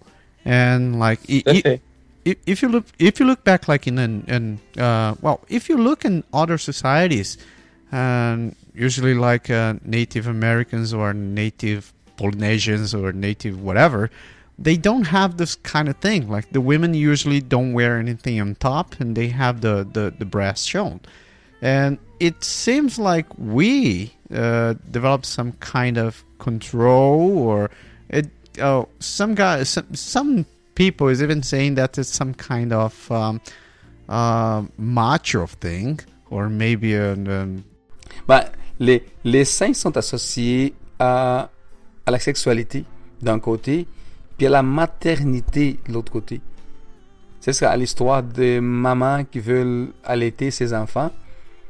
Puis, même ici à, Québec, on, a déjà entendu des débats, puis même des réactions, parce qu'à un moment donné, les femmes n'étaient pas autorisées à allaiter ses enfants dans un milieu d'un centre d'achat, par exemple. Vu que, vu que c'est un, lo- un local public, fait qu'ils ils ont fait le, c'est, c'est parce que c'est de ce genre de discussions qui sont nées les, ce qu'ils appellent les salles d'allaitement.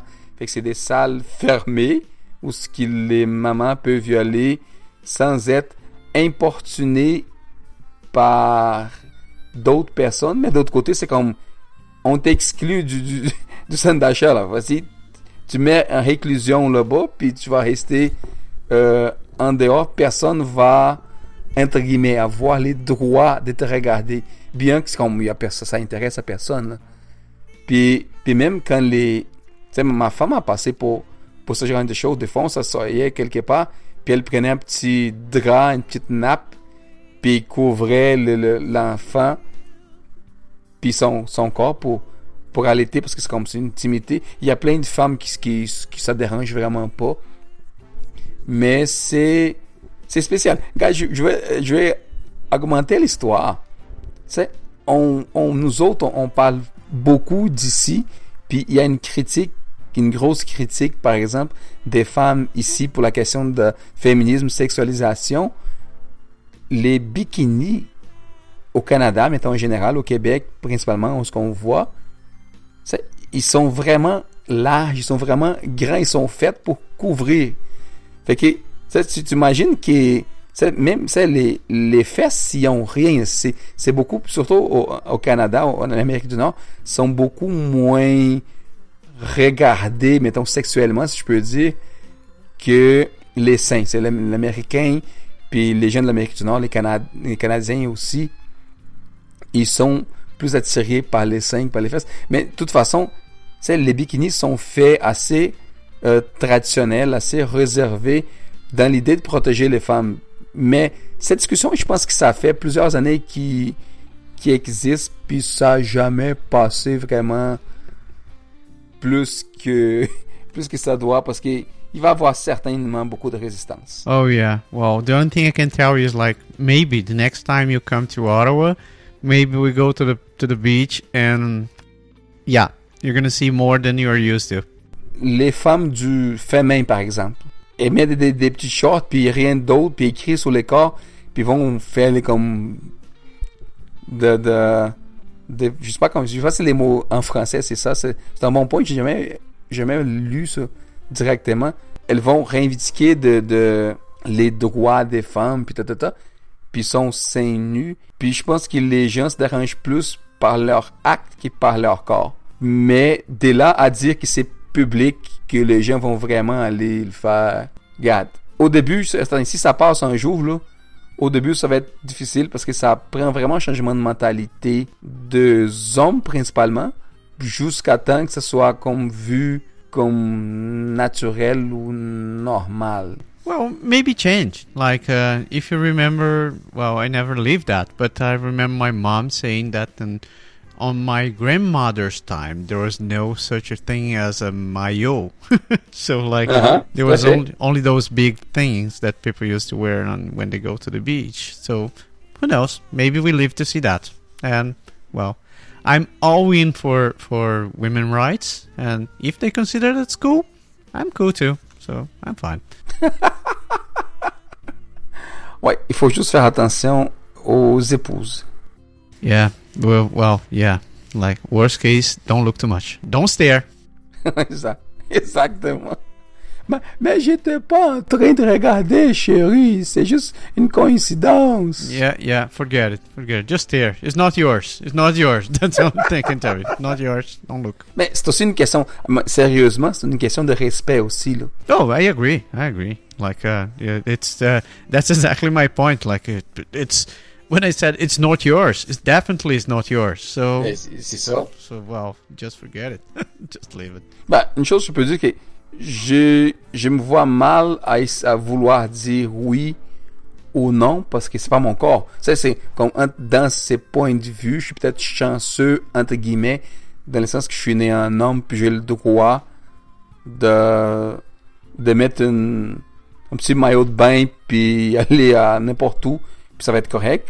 Puis pourquoi je veux dire non si la femme elle-même, il y a personne qui l'oblige, c'est elle-même qui, qui veut le faire. True, true, exactly. So if you feel fine, if you feel well with your own body, just do that. Like it, you, well, just be fine. Um, I just believe that maybe, um, well, I don't want to go that way, but maybe it's more about changing mentality than changing a law. Like if you're changing the Definitely. people's mentality, you don't need a law for that. So maybe a law is a way for a mean. Oh, it's a mean for an end, maybe.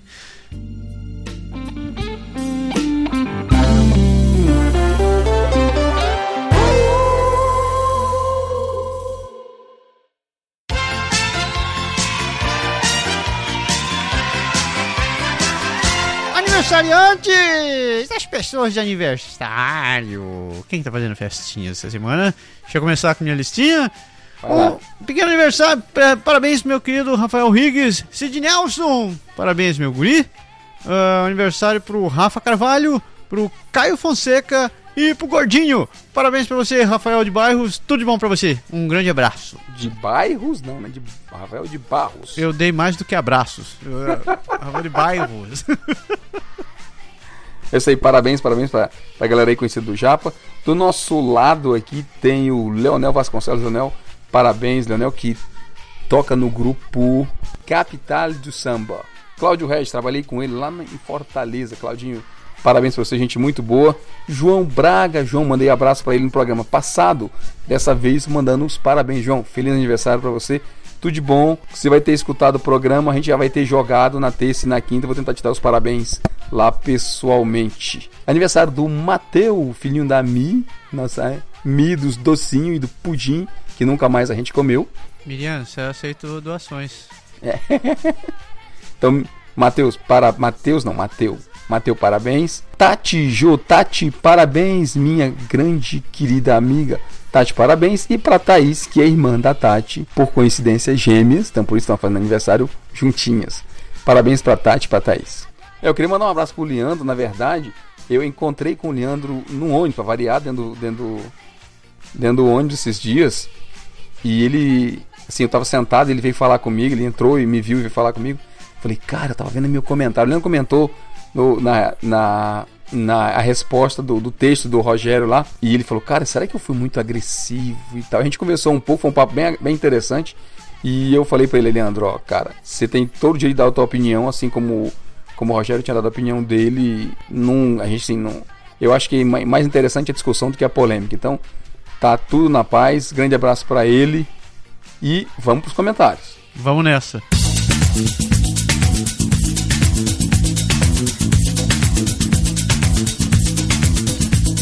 Comentários! As pessoas, para variar, estão se empolgando cada vez mais, estão escrevendo textos magníficos, estão virando grandes.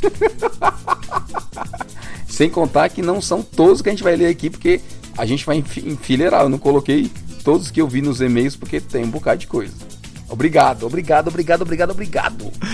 Vamos lá, primeiro comentário do Éder Matias, programa 152. Imigrei, mas só mudei de endereço.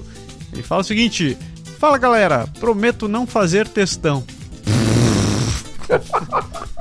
tá, vamos nessa. É, continua dizendo: Vocês tocaram num ponto muito importante, principalmente, principalmente vindo de um país conhecidamente, colhinhos voadores, aberto a todos os povos. Em Curitiba, por exemplo, nos últimos anos houveram numerosos haitianos que fugiram das mazelas do seu país de origem. Caras que conheço, aqui da empresa onde trabalho, se esforçam com a língua portuguesa. Observação: eles falam bem francês e inglês e se esforçam para se integrar. Foi muito, mas muito cômico quando eu dei um bonjour para um deles que trabalha na limpeza. O cara sempre para o que está fazendo e conversamos um pouco quando cruzamos pela empresa. Isso deve parecer a coisa mais banal, mas para ele tenho certeza que é muito importante. Muito mesmo. Com certeza. Olhando o esforço deles, é possível perceber que a imigração e não apenas mudança de país exige esforço, muito esforço de ambas as partes. Grande abraço e continue firme e forte no podcast. Até mais. Valeu, guri! Beleza, comentário do Rafael Venâncio. Rafael fez realmente um comentário pequeno sobre esse novo quadro da gente, que por enquanto estamos chamando de Tecla SAP. Vou falar assim: très bon, la idiomatic confusion. Se bem melhor agora que sabemos qual será the subject of. É tão ruim que nem eu consigo misturar assim. The subject of the conversation. Rafael, muito bom, obrigado pelo comentário. É realmente isso aí, a confusão idiomática. A gente fica realmente perdido nessa troca, mas é bem por aí. Então, vamos lá. Felipe Pepe, pode deixar 154, Pesadelo Suburbano, último programa que a gente gravou lá com o Alex. É, esse, hã? Excelente debate, como todos os pode deixar. Mas esse Alexei é muito chato, putz. que cara chato, foi colocando as frustrações dele no debate, que saco. Me desculpem pelo desabafo. E como eu acabei de falar no caso do Leandro agora há pouco, todo mundo tem direito à sua discussão e à sua opinião. O Alex tinha a opinião dele, o Felipe tem a opinião dele, e a gente está aqui para promover exatamente isso. Mas é vero que o Alex, aliás, ele está acostumado, né? Ele fala e ele sabe que vai ser bombardeado depois de comentários. é como disse, alguém estava me comentando essa semana disse: Porra, mas o cara tem umas opiniões meio ácidas. Eu falei, velho Sabe o que eu comparo, Alex? Ele é igual às queimadas que acontecem na, na costa oeste dos Estados Unidos. É aquele troço que tem que vir, tocar fogo, destruir tudo para as coisas se renovarem. o cara é uma, quase uma força da natureza. É, mas foi bom que a gente pegou um com um lado da moeda para poder discutir o outro lado também, né? Para o pessoal tentar ver o que, que, que é bom, o que, que é ruim, o que, que vale, o que, que não vale. A intenção é exatamente essa. E é bacana porque muita gente mo mostrou a sua opinião e a gente tem material para fazer um programa do outro lado da moeda agora. É, com certeza. Como, por exemplo, né? O comentário da nossa queridíssima colaboradora que escreve pra caramba, André Zotelli, que está sempre com a gente aqui, que a gente gosta muito, começar logo dando um beijo para ela. Ela também deu opinião sobre o programa 154 você vai ou você quer que eu vá? Ah, eu leio, eu leio. Então vai lá. Tá aqui na, é, é, o Evangelho. Você de textão, tá aí, ó. É o Evangelho de André Zotelli, capítulo 1, versículo 17. Vamos começar aqui. Ela fala o seguinte: alguns comentários. Se não ficou claro, é sobre o programa sobre pesadelo suburbano. Vamos é. lá. Ainda bem que são só alguns comentários, porque se fosse todos os comentários, ia ser um audiobook. Foi tão sucinto que o Discos bloqueou o comentário dela pensando que era spam. André, brincadeira, viu? Beijo pra você. Ela fala o seguinte: os brasileiros que conheço, abre parênteses, muita gente, e que moram nas mais variadas províncias, não veem letras cavalares para o Canadá com este objetivo de chegar e já comprar uma super casa e carro para exibir para todo mundo que ficou no Brasil, algo que foi mencionado pelo convidado. Os brasileiros que conheço não são gente muito trabalhadora, é, muito batalhadora que rala muito aqui e que vem com o objetivo de ter uma vida mais digna e mais segura. Na maioria das vezes, essas pessoas, inclusive, abrem mão dos luxos que tinham no Brasil, como carro, por exemplo, porque aqui conseguem se organizar de forma a não precisar mais disso. A maioria esmagadora das pessoas que conheço não tem carro e muitos, muitos mesmo, não pretendem ter. São felizes com a vida mais simples que tem aqui. A gente pode. A, desculpa, a gente pode comentar por parte ou pode deixar pra comentar no final mesmo? Não, acho bom a gente comentar por perto, senão a gente vai esquecer o que a gente falou. É, não, porque assim, eu concordo com a Andrea em muitos. Em, assim, no, no, texto dela, mas assim, não querendo defender o Alex, tem um, um ponto específico que é assim, André mora em Toronto e para mim eu acho que Toronto é um pouco fora da curva porque é uma mega cidade onde, entre outras coisas, o trânsito é complicado. Eu tenho a impressão, assim, eu não, eu não concordo diretamente com o fato de que a pessoa compra casa ou carro para se mostrar, mas eu acho que tem aquele fato de que por ser acessível, né? principalmente do nosso lado aqui, que é bem mais barato do que lá, não o carro, mas a casa, por exemplo, que as pessoas vêm no Brasil com aquela ideia de que tinha que ter casa própria, que tinha que ter carro, e acabam chegando e fazendo igual, sabe? Eu tenho, eu tenho essa opinião, eu acho que é, que é tem aquela coisa de aproveitar e, e ter logo o carro. Por exemplo, eu vejo muito aqui da galera brasileira que eu conheço não comprar o carro de base, por exemplo. Todo mundo compra carro com tudo quanto é opcional que pode no carro. Então, assim, eu não sei se é necessariamente luxo, se é. Eu não diria que é exibição, mas eu acho que é, sei lá, aproveitar, não sei. É complexo. Eu, eu devo confessar que é um, é, um, é, um, é um ponto complexo, porque eu entendi o que você quer dizer. Tem gente que realmente vem para cá, fica feliz de poder ter, de, de observar o seu poder aquisitivo uh, ter crescido. Tem, você tem um poder, de, um poder de compra de algo que no Brasil você era praticamente impossível. Uh, e acaba realmente caindo em algumas coisas que no Brasil é uma questão de sonho. Por exemplo, uh, comprar uma casa, ou comprar um carro bacana, ou é, comprar um computador, geladeira, etc, etc, etc. Que muita gente não faz isso por mal. É realmente assim, porra, finalmente eu posso comprar esse negócio. Então eu vou comprar porque eu, eu sonhava em ter isso daqui por muito tempo. Mas o que eu percebo é que eu, eu, tiro por mim mesmo, né? Eu vejo que com o tempo é aquela história, uma vez que você começa a atender, a resolver mais as suas necessidades mais básicas, essas coisas acabam perdendo sentido. Então você percebe que você pode gastar seu dinheiro de maneiras mais, é, sei lá, mais inteligentes ou em coisas mais duradouras que não em itens de consumo. Então, por exemplo, você pode gastar isso construindo boas memórias, você pode é, gastar isso fazendo cursos, você pode gastar isso aprendendo, etc, etc. E não necessariamente você vai se sentir completo comprando um carro bacana ou uma casa de, de cinco andares com 18 banheiros e coisas parecidas e tal. Então, é, eu, claro que tem muito mais tem pontos nisso daí e, cara, a gente pode ficar a noite. Acho que dá, dá um programa só sobre isso, né? Daí eu nem cheguei no resto do meio da André. Então... então vamos lá, vamos pra frente. Ela fala o seguinte: outro ponto. Aqui em Toronto, ao menos, o governo faz esforço para que as pessoas deixem o carro em casa, quando o tem. O transporte público serve bem a cidade. Óbvio, precisa de melhorias e está recebendo investimento para expansão. Há vários carpool, estacionamentos públicos gratuitos, espalhados nos arredores das cidades, para que as pessoas que vêm de cidades vizinhas trabalhar em Toronto possam fazer car sharing. Tenho muitos amigos que usam essa opção. Eles se encontram no carpool, um deles deixa o carro e segue o resto da viagem no carro do outro. Fora todas, essas, todas as opções de car sharing e bikes disponíveis nas cidades, mas que por enquanto atendem mais as regiões mais centrais. Eu só vou fazer um único comentário. O Canadá tem que evoluir muito ainda o sistema de transporte público. Eu acho que é, é, é um, é, uma, é, é um pecado em qualquer lugar que você vai. Mas a gente falou isso no programa, né, cara? É assim, é um misto entre querer melhorar o sistema público e saber que a cultura do canadense é, é viver no, na sua própria bolha e todo mundo querer ter o seu próprio carro. É, parece, parece um pouco a situação do ovo da galinha nessa história, mas eu acho que uma hora você tem que quebrar esse ciclo. Né? Eu, eu, entendo teu, eu entendo o ponto que a gente levantou no programa, mas tem, tem que chegar uma hora de quebrar esse ciclo. E, e de novo, o sistema de transporte do Canadá tem muito a melhorar. Eu, tem Ah, que lá.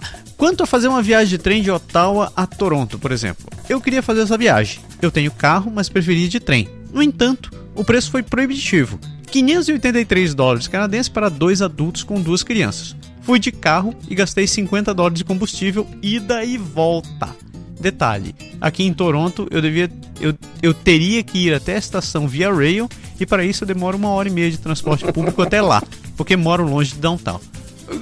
Repito o que eu falei no último comentário: o transporte público do Canadá tem que melhorar muito, muito mesmo. Ah, ela continua dizendo: Uma amiga que precisou fazer esse mesmo trajeto usou um serviço de car sharing e pagou 30 dólares contra o valor mais baixo de 85 da Via Rail. E ainda ia ter que pagar mais uns 10 de Uber da estação até a casa dela. Estava com muitas malas, não dava para ir de ônibus. Ou seja, uhum. se o governo quer que as pessoas usem as alternativas de transporte coletivo, ônibus, trem, metrô, é fundamental que tornem os preços mais atrativos para a população. Não adianta nada ter um serviço de trem lindo e maravilhoso que custa muito, muito mais caro do que a maioria das pessoas pode pagar. Vulgo o serviço de trem que liga o aeroporto de Toronto até o centro. Pagar 26 dólares, enfim, é, anyway.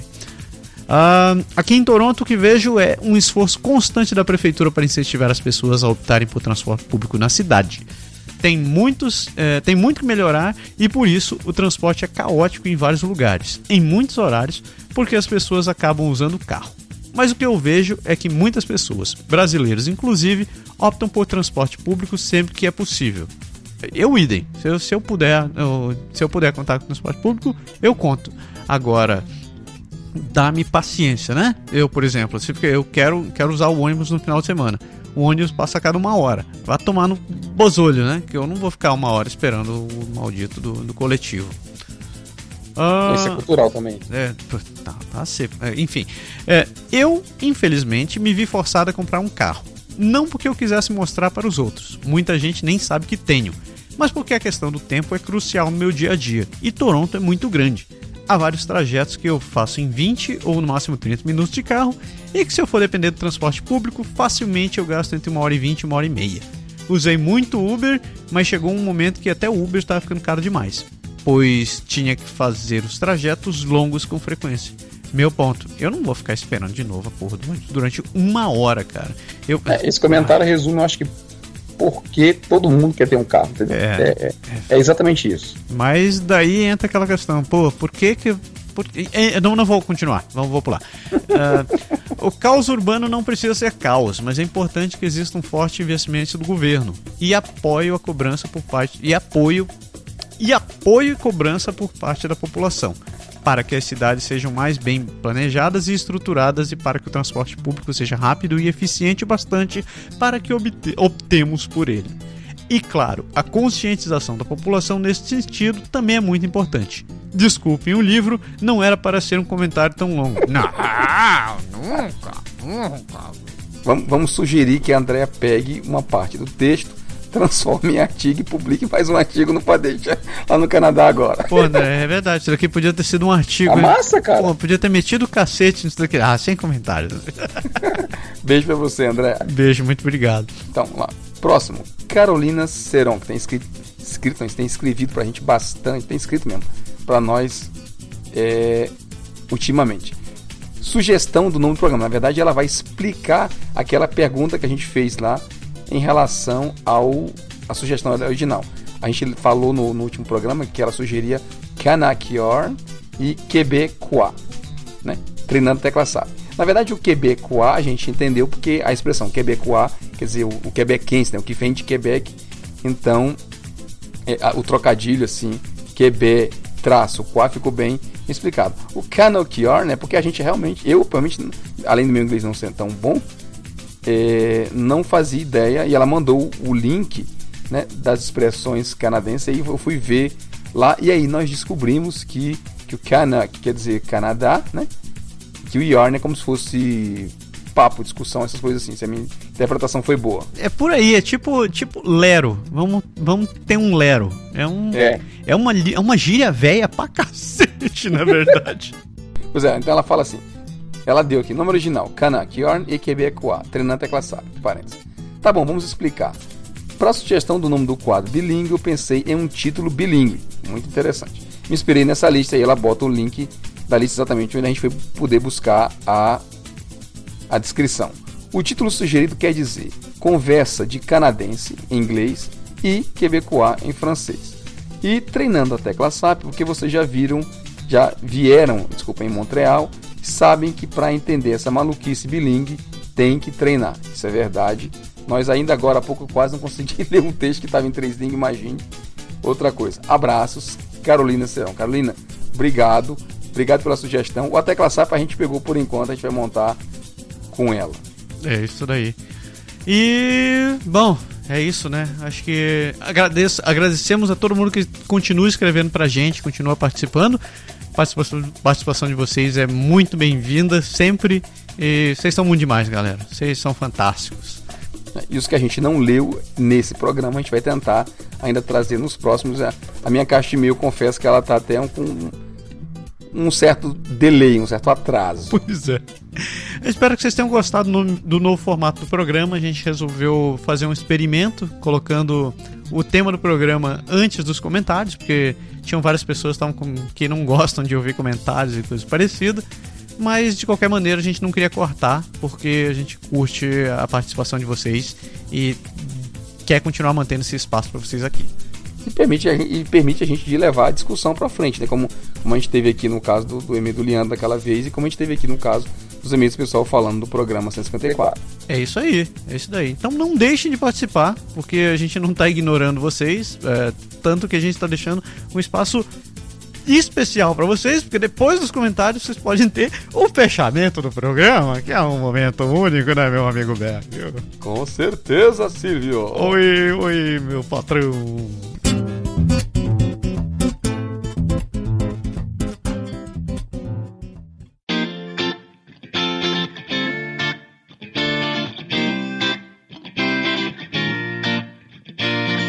Chega por hoje. Acho que fizemos. Estamos com a missão cumprida. Missão cumprida. Aliás, missão dada é missão cumprida. Aqui para nós mandou, a gente faz. É isso daí. Ai, as pessoas, espero que vocês tenham gostado da participação da Janaína e da, da Paloma. Ah, o programa continua. Se vocês tiverem dúvidas, comentários, de, eh, críticas, sugestões, não deixe de participar, não deixe de mandar e-mail, não deixe de comentar. Só para fechar, antes de, antes de fechar o programa, eu queria dizer uma coisa. Nilo, sinto muito, mas você não foi o first no último. Exato, eu ia, falar, eu ia falar exatamente. Cara, eu tava com esse comentário anotado. Eu falei, bicho, a gente tem que falar no Nilo dizer, Nilo, desculpa. Foi mal. Porque quando o Nilo postou o first, que acho que uns 15 minutos antes teve um comentário no, no Facebook e alguém foi lá e viu primeiro. Ou escreveu primeiro, pelo menos. A Andrea chegou lá e first. Foi mal, Nilo, desculpa aí. Abraço pra você também. Ah, isso daí. Galera, muito obrigado. E, como sempre, semana que vem a gente tá aqui, continuando sempre nessa luta com mais um. Pode, Pode deixar. deixar. Valeu. Tchau, galera. Abraço. Tchau.